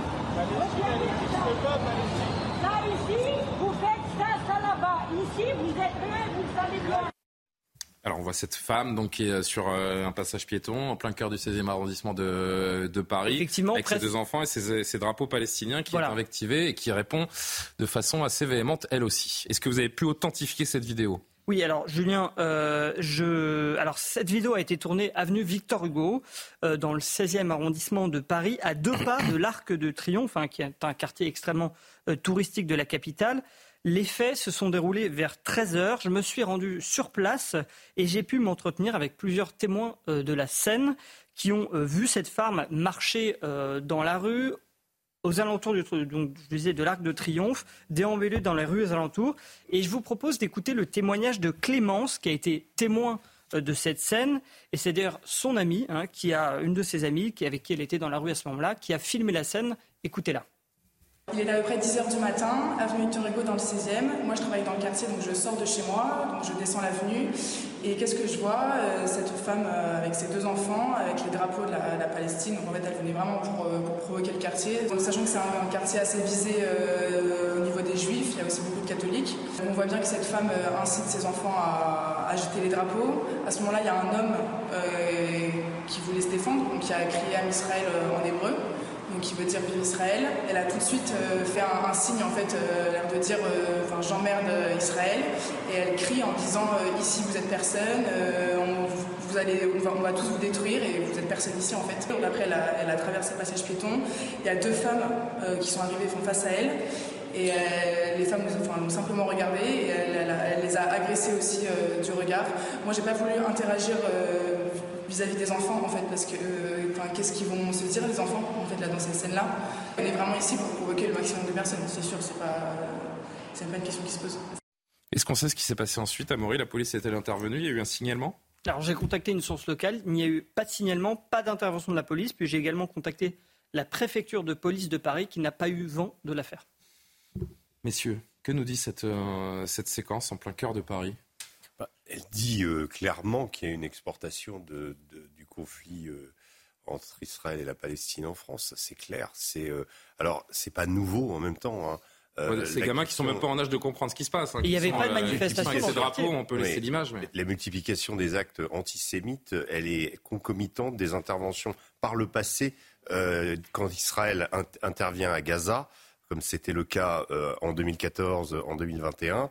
à chaque fois, il y a une augmentation des actes euh, antisémitisme ou, antisémite en France. Mais là, il, est, il, est, fort à parier que des comportements comme ça, il y en a plus d'un. Euh, c'est pas, à mon avis, c'est pas un acte isolé. C'est choquant parce que effectivement, ça se passe en centre de Paris, mais c'est quelque chose qui, à mon avis, est habituel dans, pas mal de, banlieues. C'est clairement de la provocation. Et là, c'est pas une banlieue, c'est ça qui non, est là, on est à, quelques dizaines de mètres de la place de l'Étoile, dans un des quartiers les plus, les plus chics de Paris. A priori, euh, alors qu'on voit qu'on est à quelques mètres de l'Étoile. Euh, Jean-Sébastien, c'est pas quelqu'un sur ces images, c'est pas quelqu'un qui, a priori, se soucie de la cause palestinienne, qui euh, est là pour critiquer la politique du gouvernement israélien. Là, c'est de la haine du, du juif pur et simple. Oui, Qu'est-ce que vous voyez d'autre que ça il y a une dimension antisémite euh, qui paraît assez évidente, parce qu'elle s'adresse à quelqu'un qui est en France, de toute façon, pas à quelqu'un bien sûr. qui, serait, euh, qui serait en Israël. Et Israël dégage, ça ne veut pas dire Israël, euh, retirez-vous de Gaza, ou d'ailleurs Israël n'est pas. Ça veut dire qu'il faudra qu'Israël n'existe plus, ce qui est ce qui se cache derrière le slogan Free Palestine. Hein. Free Palestine, c'est la Palestine du Jourdain à la mer. Donc du Jourdain à mmh. la mer, ça veut dire par définition sans Israël. Et c'est bien pour c'est cette réalité-là qui se cache bien souvent derrière les discours euh, sur, euh, sur euh, l'antisionisme et qui masquent, qui sont quand même très souvent infonés de l'antisémitisme. Et maintenant, il y a l'Union des étudiants juifs de France qui a publié tout un ensemble de témoignages, parce que derrière ces actes antisémites et derrière ces statistiques, ce sont des réalités vécues par des êtres humains. Et donc, bien sûr que les Juifs ne sont pas les seuls à être victimes de discrimination ou d'insultes racistes ou de menaces, mais là, c'est ça qui est en train d'exploser dans le pays. De, on sait, de toute façon, chaque année, de manière disproportionnée, les Juifs sont la communauté qui est la plus ciblée par euh, les, insultes ou les actes anti, euh, enfin, fondés sur la confession d'une personne. Et il y a des gens, par exemple, qui ont été mis euh, en dehors de leur, qui ont été déposés par leur Uber parce que le chauffeur Uber ne voulait pas. Samuel Lejoyeux, qui est le président de l'UEJF, voilà. nous le racontait la semaine dernière, le jour où ça s'est passé, il était. Cette réalité il témoignait sur notre antenne. Qui existe aujourd'hui et qui malheureusement se cache derrière beaucoup de discours politiques aussi. Philippe, je vous fais réagir tout de suite. Je voudrais juste qu'on voit cette euh, autre interview que vous avez recueillie, euh, cher Amaury, euh, ce jeune homme qui s'appelle Samuel que vous avez interviewé. Ça passe, s'est passé à Charenton-le-Pont la, la, nuit dernière, donc en banlieue parisienne. Samuel, qui est donc de confession juive, a été suivi par 6-7 jeunes de 19-20 ans qui l'ont traité de sale juif. Il raconte un groupe qui, qui me regarde et, et, qui commence à crier euh, en me montrant du doigt. Et j'en vois deux qui, qui, commencent à se précipiter vers moi en courant. Du coup, je change de chemin, je, je me tourne et, et euh, je fais le maximum possible pour aller vite. Et il y en a, il y en a, et du coup, il y en a deux qui me, limite me rattrapent. Et comme j'étais en électrique, ça m'a quand même assez troublé parce que ils, sont allés limite plus vite que moi. Ils étaient à deux à de me rattraper. Euh, j'avais aucun signe religieux sur moi. Je n'avais ni kippa ni, euh, ni, aucun signe. Du coup, j'ai pas, je sais pas trop comment ça, comment ils ont pu le savoir, mais en tout cas, le sale juif, il était assez explicite. J'en ai immédiatement reparlé à mon père. Et euh, on, a, on a appelé la police quand même parce que ça faisait deux fois en quelques minutes. C'était, je m'y attendais pas, surtout que ça m'arrive rarement. Et, et puis la police est arrivée très rapidement. Elle a essayé de les interpeller, mais ils, ils, ils s'étaient déjà enfuis. Et puis euh, voilà, demain j'irai porter plainte. Amoureux. Oui, non, mais ce que je voulais juste dire, en fait, c'est que cette agression, elle s'est passée en deux temps. Ce jeune homme, il a 17 ans, il rentre de son lycée. D'abord, il, il, est insulté de sale juif. Il en rigole presque avec sa famille en se disant bon, c'est qu'une insulte, c'est pas très grave. Il ressort une demi-heure plus tard et c'est là qu'il est poursuivi par euh, ces nombreux jeunes et deux qui vraiment le menacent de le frapper. Alors aujourd'hui, euh, ce jeune homme, avec son père, il va aller porter plainte demain. Et il y a déjà l'ouverture d'une procédure, puisque les policiers sont en train de regarder euh, par les images de vidéosurveillance, ils peuvent déjà avoir des éléments. Est-ce qu'à l'image de ce qu'on appelle le, djihadisme d'atmosphère, on peut dire qu'il y a un antisémitisme d'atmosphère dans notre, dans notre pays? Je reviens sur cette vidéo et moi ce qui me fait mal au cœur, c'est de voir qu'elle tient par la main ces, ces gamins qui sont probablement élevés euh, dans, dans, la haine du juif, sans vraiment euh, à leur âge comprendre ce qui, ce qui se passe, quels sont les, les différents enjeux. Donc on se dit qu'il y a une génération d'adultes qui est perdue, mais il y a une génération d'enfants qui est en train également d'être euh, lobotomisée, si je peux le dire de cette façon. Oui, bien sûr, c'est profondément choquant de voir cette femme avec ses enfants. Mais ce qui est révélateur, c'est qu'elle se permet de le faire, y compris des bras d'honneur, y compris des, des formes de menaces. Parce que ce qu'il faut bien comprendre, c'est que dans ces actes euh, ou paroles antisémites, euh, j'ai entendu dire que c'était beaucoup de graffiti. Non, c'est pas beaucoup de graffiti. Il y a des graffitis aussi, Hmm. mais il y a surtout des paroles et des menaces. Ça se passe dans des écoles, ça se passe dans des établissements d'enseignement supérieur, et donc euh, on est vraiment euh, là à la violence verbale qui est arrivée. Et la violence verbale, Elle précède la violence physique. Exactement. Euh, et donc, il faut prendre ça. non seulement c'est affligeant et c'est écœurant, et c'est désolant de voir ça en, en France, mais, mais il faut être extrêmement vigilant sur la suite, d'autant plus, si je peux me permettre d'ajouter, que euh, l'offensive terrestre finira par arriver. Bien sûr. Euh, Je vous dis, on sera en, on sera en direct qu'elle va avec faire le, un monter la colonel de salle dans quelques minutes. hein. et qu'elle fera monter la tension, que Évidemment. les images seront terribles, et que je, je préfère ne pas imaginer ce qui, va, ce qui peut se passer à Mais ce moment-là. D'où l'importance de la parole d'Emmanuel Macron aussi. Je pense que c'était aussi dans sa démarche parce qu'il voit bien que euh, le conflit. Mais les images ça- de l'incursion terrestre de Tsahal euh, annulera, euh, annuleront tout toutes, toutes les déclarations préalables parce, que, dit. parce que le poids dit. des images est ce qu'on verra. Et Non, quand on voit déjà l'influence des les- peuples arabes sur les musulmans de France dans ce, dans ce conflit, on peut s'inquiéter. Vous avez suivi peut-être sur CNews ces derniers jours l'interview de Florence Bergeau-Blaclair, la, la chercheuse du CNRS, qui a tiré l'alarme sur la situation euh, en France. Elle a dit, je la cite, S'il n'y a pas de sursaut, ce qui s'est passé en Israël le 7 octobre se passera en France. Voilà ce que les, les plus éminents spécialistes de cette question sont capables de nous dire aujourd'hui. Écoutez, on, on vit dans un pays où euh, on s'est rendu compte, euh, je dirais en 2015, quand on a été attaqué euh, au Bataclan, il y a eu euh, plus de 250 Français qui ont été tués euh, cette année-là dans des attentats euh, ignobles qui, d'ailleurs, euh, correspondent au niveau de, de, de l'horreur. Quand on voit cette fête dans le désert et ce qui s'est passé au Bataclan, quelque part, euh, c'est un peu la même, le même euh, mode opératoire.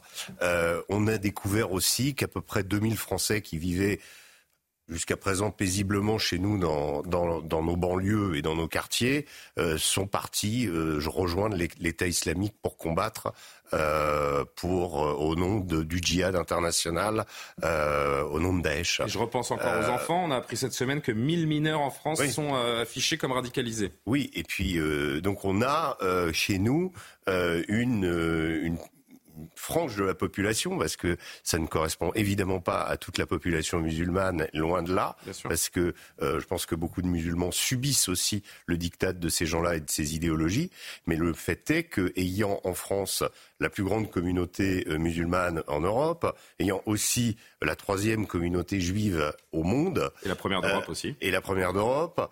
Euh, on a sur notre sol aussi des éléments euh, accablants vis-à-vis des radicaux islamistes qui sont euh, qui ont commencé avec la- l'affaire du voile, euh, qui ont pour- qui sont poursuivis avec euh, l'affaire des caricatures du prophète. Au départ, euh, je précise, est originaire du Danemark. Aujourd'hui, on ne parle plus du tout du Danemark. C'est la France, c'est Charlie. Voilà. Donc et on a finalement un faisceau de, de, de faits accablants pour les radicaux qui fait que bah, la France va devenir pour eux un terreau assez idéal finalement pour agir. Et, puis aujourd'hui, on a la Palestine parce que je, je tiens quand même à rappeler une chose, c'est que la question de la cause palestinienne, euh, elle a toujours été sous-jacente dans toutes les luttes arabes, elle- ça a toujours été une revendication, mais plus ou moins exprimée. Et euh, au niveau d'Al-Qaïda et de Daesh, Daesh était beaucoup plus au fait de dénoncer les croisades que de parler de la cause palestinienne. Là, en l'occurrence, cette femme, qu'est-ce qu'elle fait? Elle donne à ses gamins le drapeau palestinien, qui tout à coup est la nouvelle manifestation de euh, cette haine qui est prête à se déverser. C'est important ce parallèle que vous faites avec euh, notamment euh, Charlie Hebdo, parce que le message véhiculé actuellement, c'est tout ça, c'est de la faute d'Israël, ils l'ont bien cherché. C'était la même chose que ceux qui disaient c'est de la faute de Charlie, ils l'ont bien cherché. Il y a une, une partie de nos représentants politiques qui alimentent également ces, ces tensions et ce, ce regain antisémite pour, pour beaucoup. Euh, je pense à LFI, bien sûr, à Jean-Luc Mélenchon ces derniers temps. Euh, Émeric Caron c'était, euh, était l'invité de, de Télématin ce matin chez nos confrères de, de France Télévisions face à Thomas Soto, notre confrère. Il revient sur euh, cette attaque euh, présumée euh, d'Israël, puisqu'on a bien compris qu'Israël, a priori, n'était pas du tout responsable de ce qui s'était passé à l'hôpital de, de Gaza. Et même après cette affaire de l'hôpital sur laquelle une bonne partie des membres de LFI s'est bien trompée et a communiqué un peu trop vite, eh bien, il continue de se servir de la propagande du Hamas pour euh, donner son ressenti sur la situation. Regardez-le. 6 000 morts, 2400 Le bilan, enfants, le bilan, par exemple, 2400 le bilan, le enfants bilan de tués. 6000 morts, vous, vous le tenez d'où? Alors, tous les médias prennent le soin de préciser que euh, ce bilan provient des autorités euh, gazaouis, de Hamas, donc. et donc du Hamas en ce Ouais. moment, bien évidemment. Ce qui ne veut pas dire qu'il n'y a pas de morts qu'il n'y a pas d'innocents qui sont tués de à la Gaza. même manière que nous prenons aussi les informations venues de l'État d'Israël. Même après Yohann Usaï, même après l'affaire de l'hôpital, il continue. Le Hamas est prêt à tout pour faire d'Israël le, le diable. Cette stratégie, elle est relayée, encore une fois, ici par certains de nos représentants. Mais c'est vrai que l'épisode de l'hôpital était intéressant parce qu'à ce moment-là, les députés de la France insoumise ont repris mot pour mot la propagande du Hamas, mais vraiment mot pour mot. Et là, effectivement, ils prennent ce, ce bilan communiqué donc par ce groupe terroriste que personne ne peut Et vérifier. la seule chose qui répond, c'est le Hamas peut mentir, mais Israël aussi peut mentir. Absolument. Donc, je- je- Il les renvoie dos à dos. Donc je vous le disais déjà hier, me semble-t-il, mais euh, les islamistes ont trouvé leur porte-voix et leur porte-parole dans l'hémicycle à l'Assemblée nationale. L'islamo-gauchisme a un visage désormais en France. Avant, on ne savait pas trop à quoi ça correspondait. En tout cas, certaines personnes en doutaient. Maintenant, on sait ce que ça veut dire. On sait qui sont leurs représentants et ils sont à l'Assemblée nationale. En France, c'est quand même problématique et à la fois inquiétant. Oui, euh, Jean-Sébastien, un dernier mot là-dessus. Oui, mais c'est vrai qu'on a vu des tas de réactions de députés de la France insoumise, pas tous, parce que certains ont une attitude euh, très digne et c'est important de, de le souligner. Mais on a vu des attitudes absolument, alors, vraiment le tweet hier d'Ercilia Soudet, vous savez, cette députée de la Ouais. France insoumise qui par ailleurs est vice-présidente du groupe d'études sur l'antisémitisme.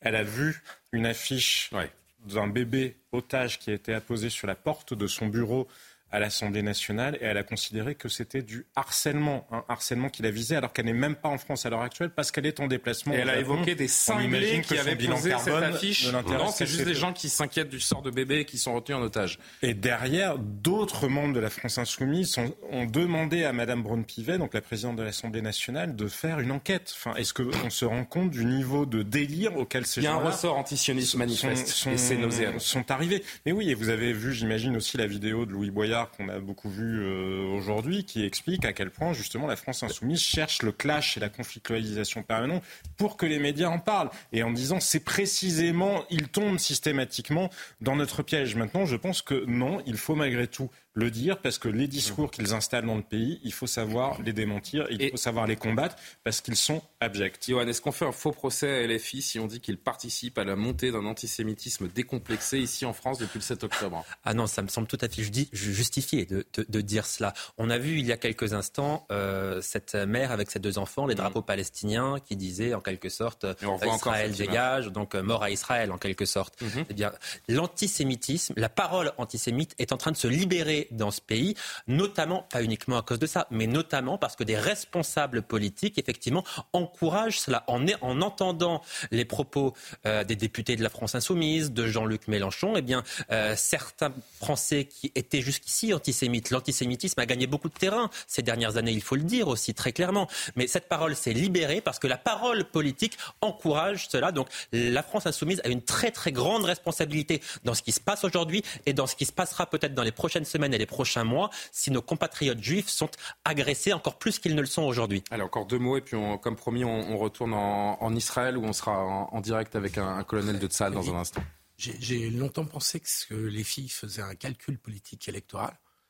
Je pense que ça va au-delà de ça et qu'ils sont entrés dans un délire idéologique. Et là, ils sont enfermés, exactement. Ils sont enfermés dans cette Et- et idéologie. je pense que ça ne répond plus à une stratégie politique électoraliste.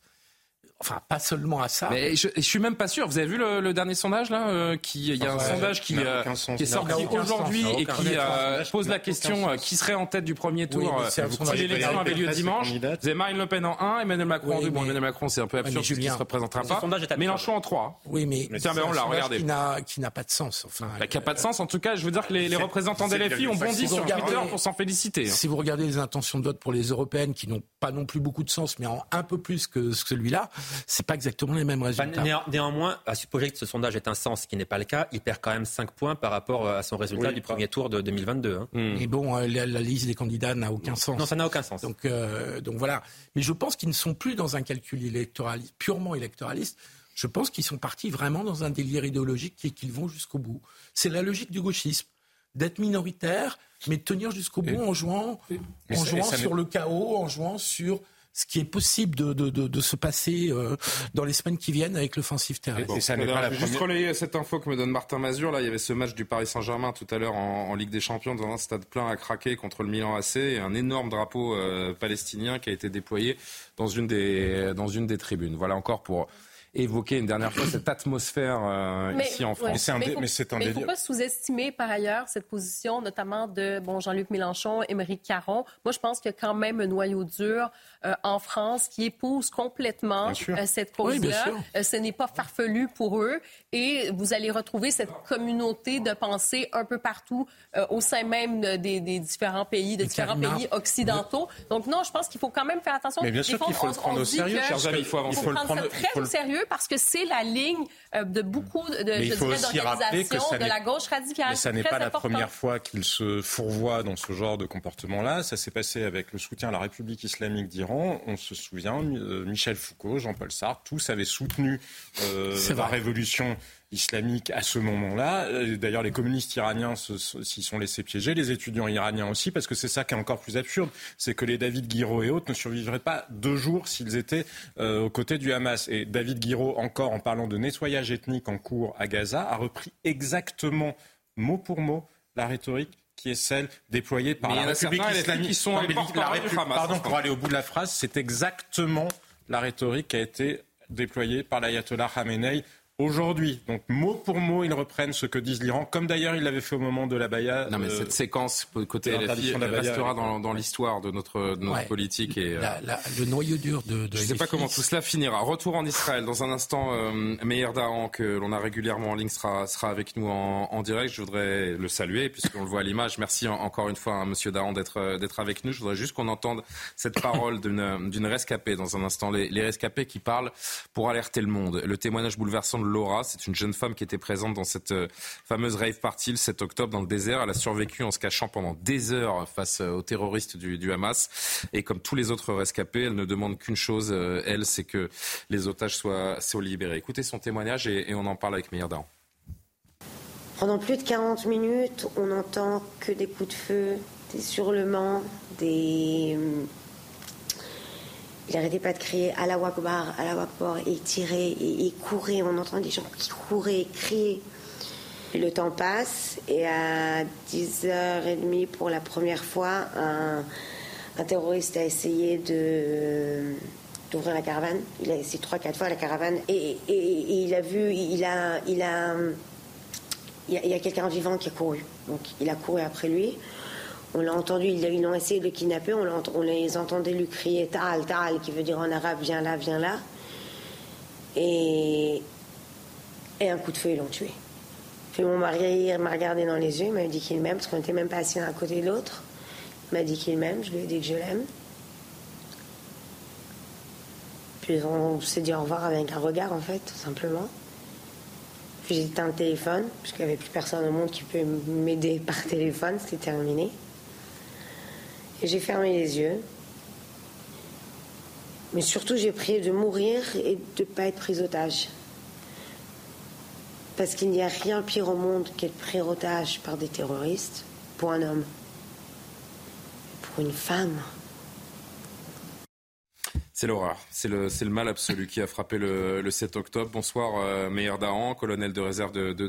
Merci euh, une nouvelle fois de, nous faire confiance et de prendre la parole sur l'antenne de, de, CNews. Avant de parler de, de, ce qui vous concerne au, premier chef, le, le, terrain, ces opérations euh, militaires, je voudrais quand même vous parler de, de ce que l'on vient d'entendre. Je vous montrer cette image également que vous avez peut-être vue. Euh, vous savez que depuis quelques jours, les Israéliens diffusent les images des massacres.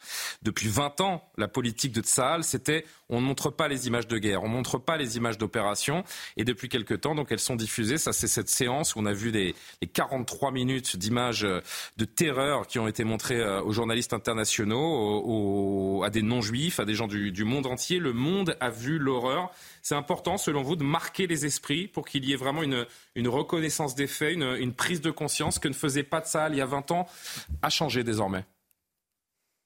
Vous savez, 19 jours, à peine 19 jours ont passé, et du coup, on entend des vagues d'antisémitisme et des, et des versions telles ou autres à l'encontre d'Israël Euh, personne s'imagine se réveiller avec des missiles pendant 20 ans au-dessus de sa, tête et euh, plein plein de choses qui sont tout à fait normaux et, et, banales. Et ben du coup, il y a une décision de montrer un peu l'atrocité. Je, vous savez, je, je, trouve pas assez de mots pour euh, décrire ce, ce qui s'est passé le 7 octobre. Et puis, il faut dire au monde, écoutez, au lieu de parler, regardez, regardez les, films qu'ils ont filmés eux-mêmes, leur fierté dans ce qu'ils ont fait. Ils, appellent leurs parents au beau milieu de, ces attaques, de ces atrocités, pour euh, leur dire à quel point ils sont fiers de faire ce genre de choses. Vous savez, j'entends ces, derniers jours euh, tellement de versions, notamment à l'ONU, le, le, secrétaire général de l'ONU, enfin des tas de, tas de choses. Je crois qu'il est temps que chacun se pose à lui-même la question qu'est-ce que ça veut dire l'antisémitisme? Et quelle est ma place dans, cette, dans, cette, dans ce jeu-là? C'est vraiment incroyable. Mm. Grâce à Dieu et heureusement, on a un pays, nous avons une armée très très fort, on a été pris aux surprises, ça a, été, ça déploré, ça va être étudié dans les années qui suivent, donc pendant des générations. Mais pour l'instant, et on prend la, charge et on va éliminer ce, phénomène une fois pour toutes. L'opération terrestre de Tsahal, elle est indispensable Elle est imminente? Il n'y a aucun autre moyen d'éliminer ce phénomène, ce, barbare, ce, Hamas, ISIS de, de, la terre. Il faut complètement les éliminer. Vous savez, vous savez regardez ce qu'ils font à leur propre euh, euh, propre population. On n'arrête pas de, demander à la population d'évacuer le centre-ville et le côté nord de, la bande de Gaza. C'est eux-mêmes qui les évitent, euh, qui, évitent la population de partir. On n'arrête pas d'ouvrir les portes pour, pour l'aide humanitaire. D'ailleurs, la France en voit aussi. Et tant mieux. Ceux qui n'interviennent pas, qu'ils n'interviennent pas, qui, évacuent les endroits, vous savez, le souterrain de la bande de Gaza, est bourré des, des, des, des, militants de Hamas, et on va y arriver, on va les trouver tous, c'est clair et net, c'est inévitable. Meir Dahan, euh, les chefs d'État se succèdent en, Israël. Euh, hier, Emmanuel Macron a rencontré votre Premier ministre, Benjamin Netanyahou. Emmanuel Macron qui a rappelé le droit d'Israël à se défendre. Il a mis en garde également sur la proportion de la, de la riposte de, de Tsahal. Écoutez notre euh, président et je voudrais avoir votre sentiment. La France reconnaît le droit d'Israël à se défendre et à protéger ses populations. Mais elle le reconnaît dans un cadre qui est celui du respect des populations civiles. Et donc intervenir sur le plan terrestre, si c'est pour cibler des groupes terroristes de manière totalement identifiée. C'est un choix qui lui appartient et qui correspond à la définition que j'évoque. Si c'est une intervention massive qui met en danger la vie des populations civiles, alors je pense que c'est une erreur. Et c'est une erreur pour Israël aussi. Parce que ça n'est pas de nature à protéger dans la durée Israël et parce que ça n'est pas compatible avec le respect des populations civiles, du droit international humanitaire et même des règles de la guerre. Ce serait une erreur, une opération euh, massive pour le président de la République française. Que, répondez-vous à, cela? Est-ce qu'il y a une autre option?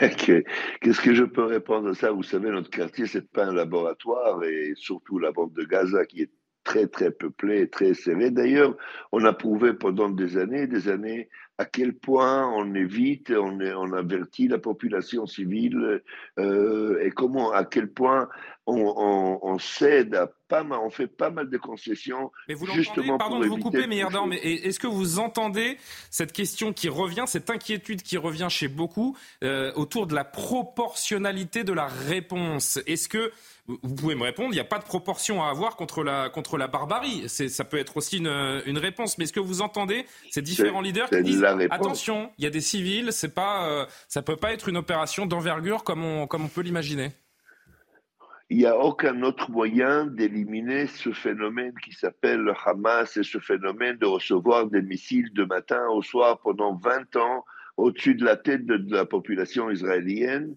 Il n'y a aucun autre moyen mais d'entrer d'une façon massive et, éliminer ce phénomène qui s'appelle Hamas. Vous savez, euh, on, on a donné tout le temps pour la population d'évacuer, on les aide à s'évacuer on fait tout notre mieux pour les éviter. Et croyez-moi, je sais de quoi je parle.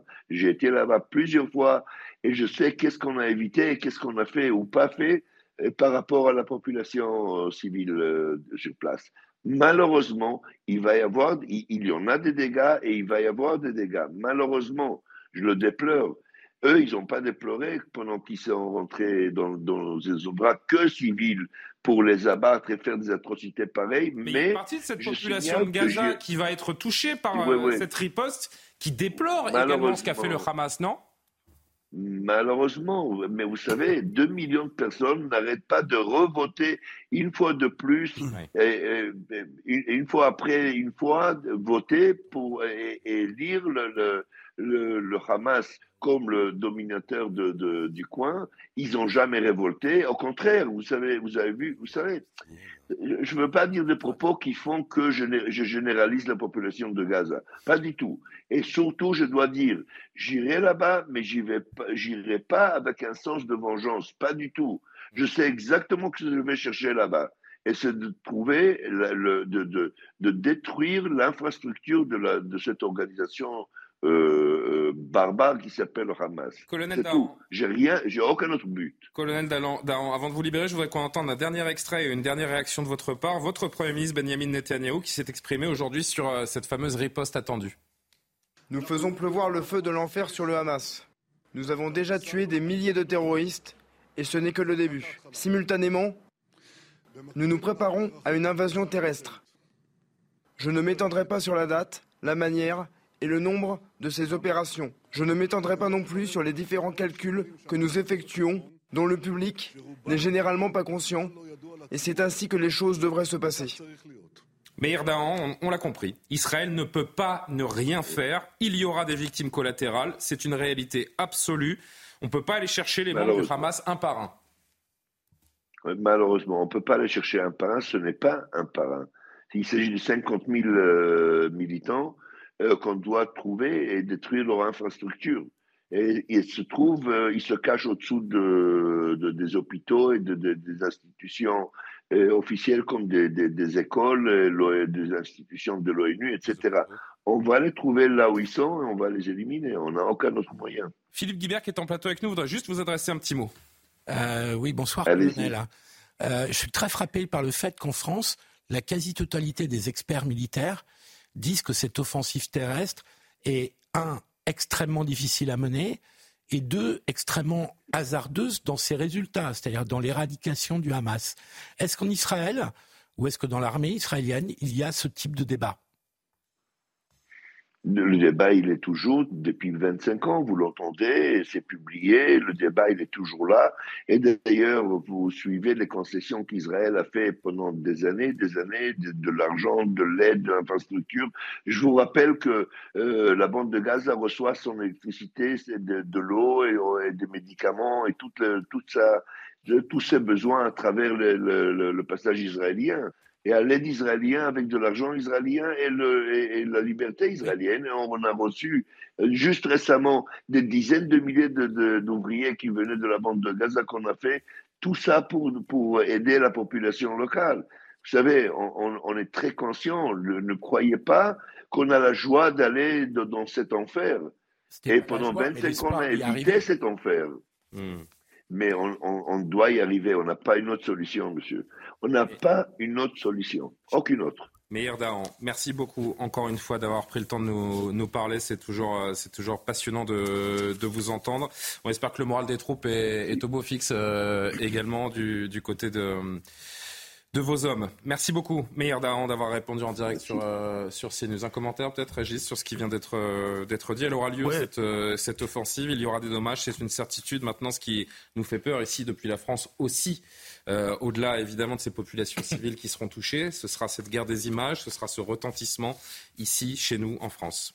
Guerre des images qui a déjà commencé. hein. Euh, euh, tous les jours, il y a des images qui sortent de Gaza qui sont aussi épouvantables. Non, moi, je, je- sur la question de la difficulté de mener cette opération et de la mener jusqu'au bout, c'est-à-dire Ouais, euh, d'éradiquer le Hamas, puisque c'est l'objectif fixé par le Premier ministre et par euh, beaucoup de chefs militaires en Israël, euh, c'est euh, la, la, comparaison. On essaie de regarder dans les batailles qui, qui ont eu lieu dans, par le passé. Et moi, la, la, comparaison qui me paraît la plus juste, la plus vraisemblable, c'est celle avec la bataille de Mossoul. Moi, j'ai couvert la bataille de Mossoul avec une unité d'élite de l'armée irakienne qui s'appelait la Golden Division, euh, qui partait à l'assaut des quartiers. C'était des heures et des heures d'opération euh, avec un déluge de feu absolument conséquent, avec des populations civiles au milieu euh, pris entre deux feux, euh, contre des hommes de Daesh destinés, dont l'objectif c'était de mourir. Et ce que m'avait dit un des colonels à l'époque, il m'avait dit, après une bataille incroyable, je me souviens parfaitement, c'était le 10 mars 2017, l'unité avec laquelle j'étais avait reconquis 2 km de quartier, et le soir, il m'avait dit mes hommes, ils veulent pas mourir. En face, j'ai des types qui veulent, qui veulent mourir. C'est ça. Et il m'avait dit, ça fait une grosse différence, croyez-moi. Et là, euh, on est face à une armée israélienne qui est occidentale, dont la mentalité n'est pas euh, un soldat, il est prêt au sacrifice suprême, mais euh, sa mort, elle n'est pas, c'est pas l'acte, l'acte cardinal de, du combat. Ce qu'il l'est pour les terroristes. En, face, c'est évident. Et quand on sait le maillage, je pense à Mossoul, je, je, je rappelle deux données par rapport à Mossoul. Euh, 20 000 civils euh, à, à, peu près euh, tués après la bataille. Il y avait 4 000 combattants, 4 000, 5 000 combattants de Daesh. Là, on est à 20 000. Euh, une bataille qui a duré huit mois plus long que la bataille de mm. Stalingrad. Voilà. C'est-à-dire ce qui, euh, ce qui peut attendre sur place les, les, populations gazaouites. Très vite, un dernier mot là-dessus Je crois qu'il y a deux questions en Israël. Il y a les questions qui viennent d'être abordées sur l'enjeu militaire, et puis il y a la question de l'après. Quoi qu'il en soit, admettons que l'opération terrestre parvienne à éradiquer l'aspect militaire du Hamas ou la menace militaire que représente le Hamas, la question politique restera entière. Qui qui pourra ensuite reprendre la main sur Gaza. J'ai pas l'impression que ce soit le sujet de Benjamin Netanyahou pour le moment. Ben, eh je pense que ça. Mais ça devrait l'être. Vous avez raison, ça devrait l'être. Mais je ne suis pas certain que ça l'occupe beaucoup ces derniers temps. Mais je crois que ça occupe les Israéliens, que c'est un débat qui a lieu en Israël à l'heure actuelle, et que ce sont aussi des conversations qui sont tenues entre Israël, les États-Unis et un certain nombre d'autres États arabes de la région avec lesquels Israël avait commencé un rapprochement. Euh, retour en France pour les dernières minutes de notre, de notre émission où euh, la menace terroriste, on le sait, elle était extrêmement présente avec cet attentat euh, à Arras qui nous a rappelé à quel point justement elle est, prédominante. L'inquiétude grandissante chez nous. Le ministre de l'Intérieur a, a, ton, on le sait. Il annonce qu'il veut désormais expulser les étrangers qui adhèrent à une idéologie islamiste radicale. Aujourd'hui, Gérald Darmanin qui a communiqué d'ailleurs, Yoann, je me tourne vers vous sur le fait que 17 expulsions avaient eu lieu ces dernières 24 heures. Je ne sais pas si on peut afficher le tweet du euh, ministre. Le voici. Hier, 17 étrangers ont été renvoyés du territoire français. Et puis, il, établit une liste. Et puis, on voit, quand on regarde un petit peu plus précisément, euh, que ce ne sont pas des cas de radicalisation qui sont euh, décrits, mais des cas de, délinquance. Comment est-ce qu'on interprète euh, ça? On a voulu montrer qu'on était capable d'expulser, mais en revanche, c'est vrai que sur les questions de, de, cas de radicalisation ou ces fameux individus qui sont ciblés du Nord-Caucase, par exemple, on pense à, à la Tchétchénie, euh, on ne voit pas encore les résultats.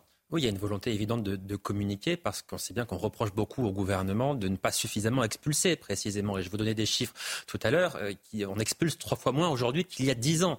Donc c'est problématique. Quand on sait qu'une partie de la délinquance, une partie importante de la délinquance est le fait d'étrangers et que les actes terroristes qui sont commis dans notre pays euh, sont aussi le fait pour moitié environ commis par des, par, des, par des étrangers. La semaine dernière, il nous parlait de 193 individus en attente d'expulsion. 17 aujourd'hui, c'est un peu léger. Oui, alors pour expulser, c'est aussi compliqué. Donc dès que le gouvernement y parvient, effectivement, il communique parce que expulser, ça signifie qu'il euh, faut que les pays d'origine ouais, acceptent de les reprendre. Ah, On oui. parle beaucoup des OQTF et des laissés-passer consulaires.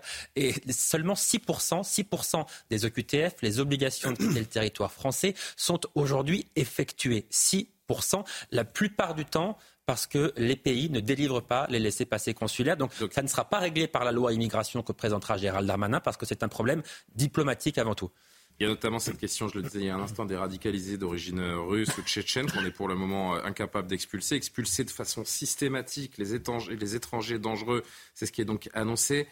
Mais on voit bien qu'on aura toute la peine du monde à, à l'appliquer, qu'il faut déjà se satisfaire que 17 sur 193 annoncés soient expulsés ces dernières 24 heures.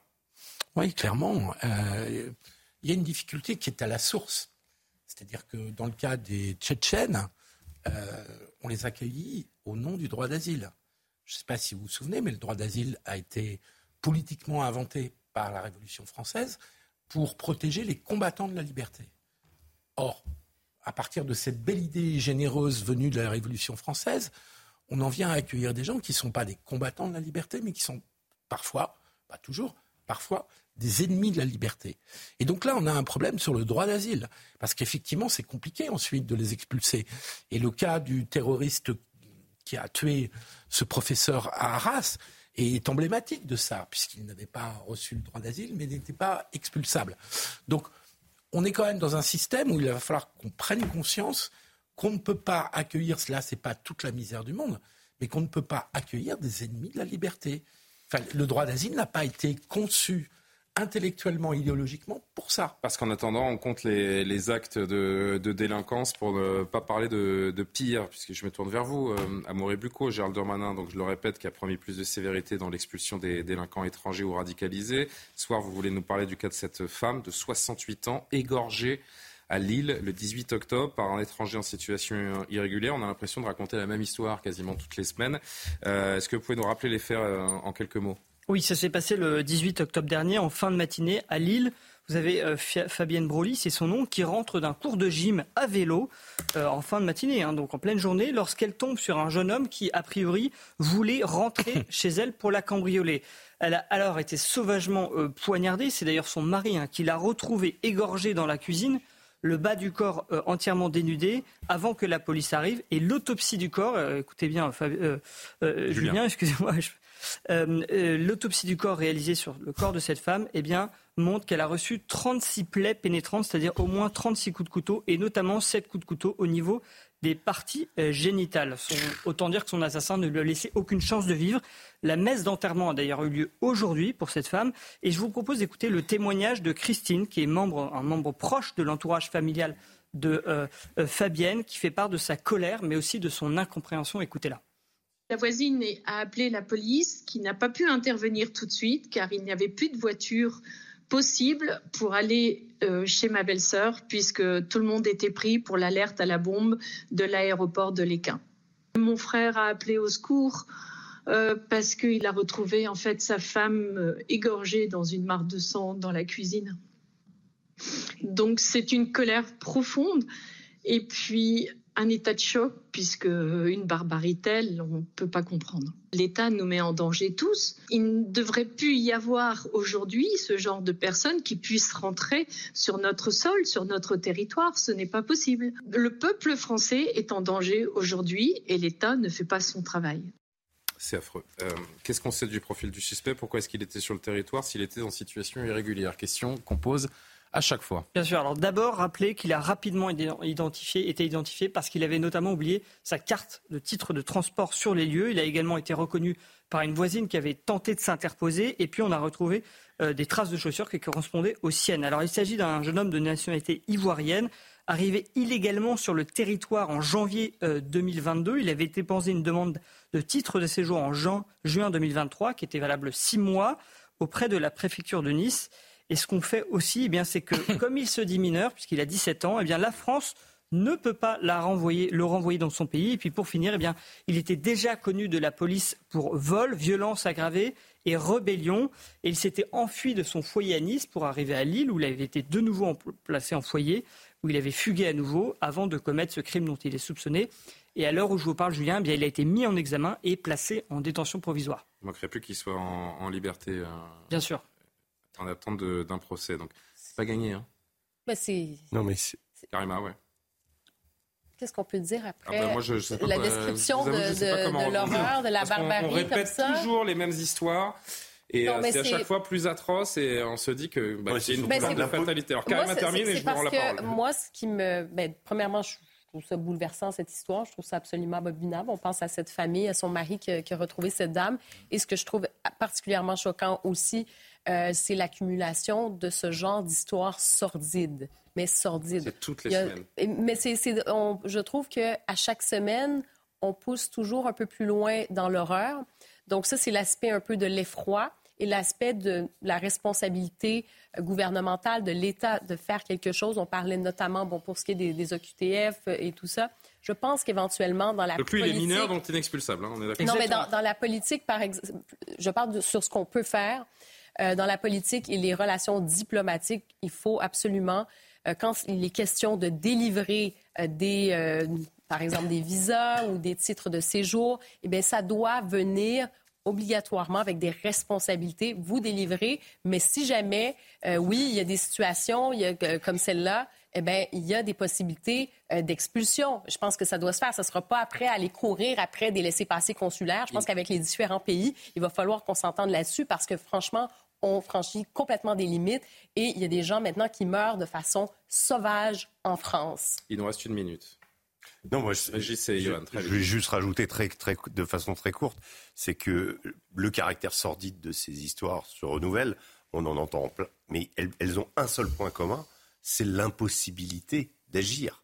C'est-à-dire qu'on est pieds poings liés à chaque fois. On a beau décrire l'horreur, se dire comment c'est possible, comment quelqu'un, eh bien finalement, euh, l'irrégularité. imaginez pour les familles à quel point c'est encore pire. Hein. C'est Une personne qui a tué cette femme dans la plus grande des barbaries n'aurait pas dû être n'aurait là. pas dû Imaginez être là. Mais le processus que ça crée chez les victimes. Non, mais il y avait, je me souviens d'un- cas aussi d'une personne qui faisait trouble à l'ordre public, qui vivait dans un appartement qui était sous OQTF, mais comme c'était la trêve hivernale, on ne pouvait pas l'expulser de son appartement, donc on ne pouvait pas ex- euh, exécuter l'OQTF. Donc il continuait à faire du bruit et à emmerder tout le voisinage. Donc c'est- ça, c'est il, ouais. n'a tué personne. Mais si vous voulez, c'est c'est une masse, une masse de choses qui rendent toute action impossible. Voilà. J'ai la responsabilité de rendre l'antenne derrière ça. Je sais pas comment faire. Non, mais peut-être, il y a, y a autre chose aussi, c'est que cette vite, part- parce que là, je rends Eh ben, Non, mais ce qui est terrible, c'est pas juste de la délinquance, ni même de la criminalité euh, pure, c'est de la barbarie, parce que les actes commis relèvent de la barbarie. Ouais. Le problème, Ouais. c'est que Oui, y a. Ça sort de ça, l'humanité. quand on arrive au drame final, il y a aussi le quotidien vécu par beaucoup d'autres gens face à des profils de gens qui sont soit psychologiquement perturbés, soit qui justement n'ont plus aucun sens de l'humanité et qui pourrissent la vie de milliers de gens au quotidien, parce qu'il y a ces drames-là qui sont monstrueux, mais il y a aussi tout le reste du quotidien, même si ça n'arrive pas à ces extrémités-là. Merci à tous les six d'avoir participé à cette émission. Euh, je vais me passer de, commentaires, me permettre simplement de saluer les, gens qui nous ont regardés. Martin Mazur, Maxime Fer et Patrick Urbon préparé cette émission. Plus d'informations, d'actualité avec l'édition de la nuit, bien sûr.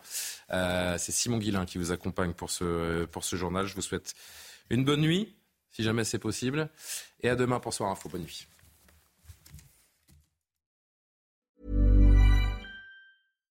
Hi, I'm Daniel, founder of Pretty Litter. Cats and cat owners deserve better than any old fashioned litter. That's why I teamed up with scientists and veterinarians to create Pretty Litter. Its innovative crystal formula has superior odor control and weighs up to 80% less than clay litter. Pretty Litter even monitors health by changing colors to help detect early signs of potential illness. It's the world's smartest kitty litter. Go to prettylitter.com and use code ACAST for 20% off your first order and a free cat toy. Terms and conditions apply. See site for details.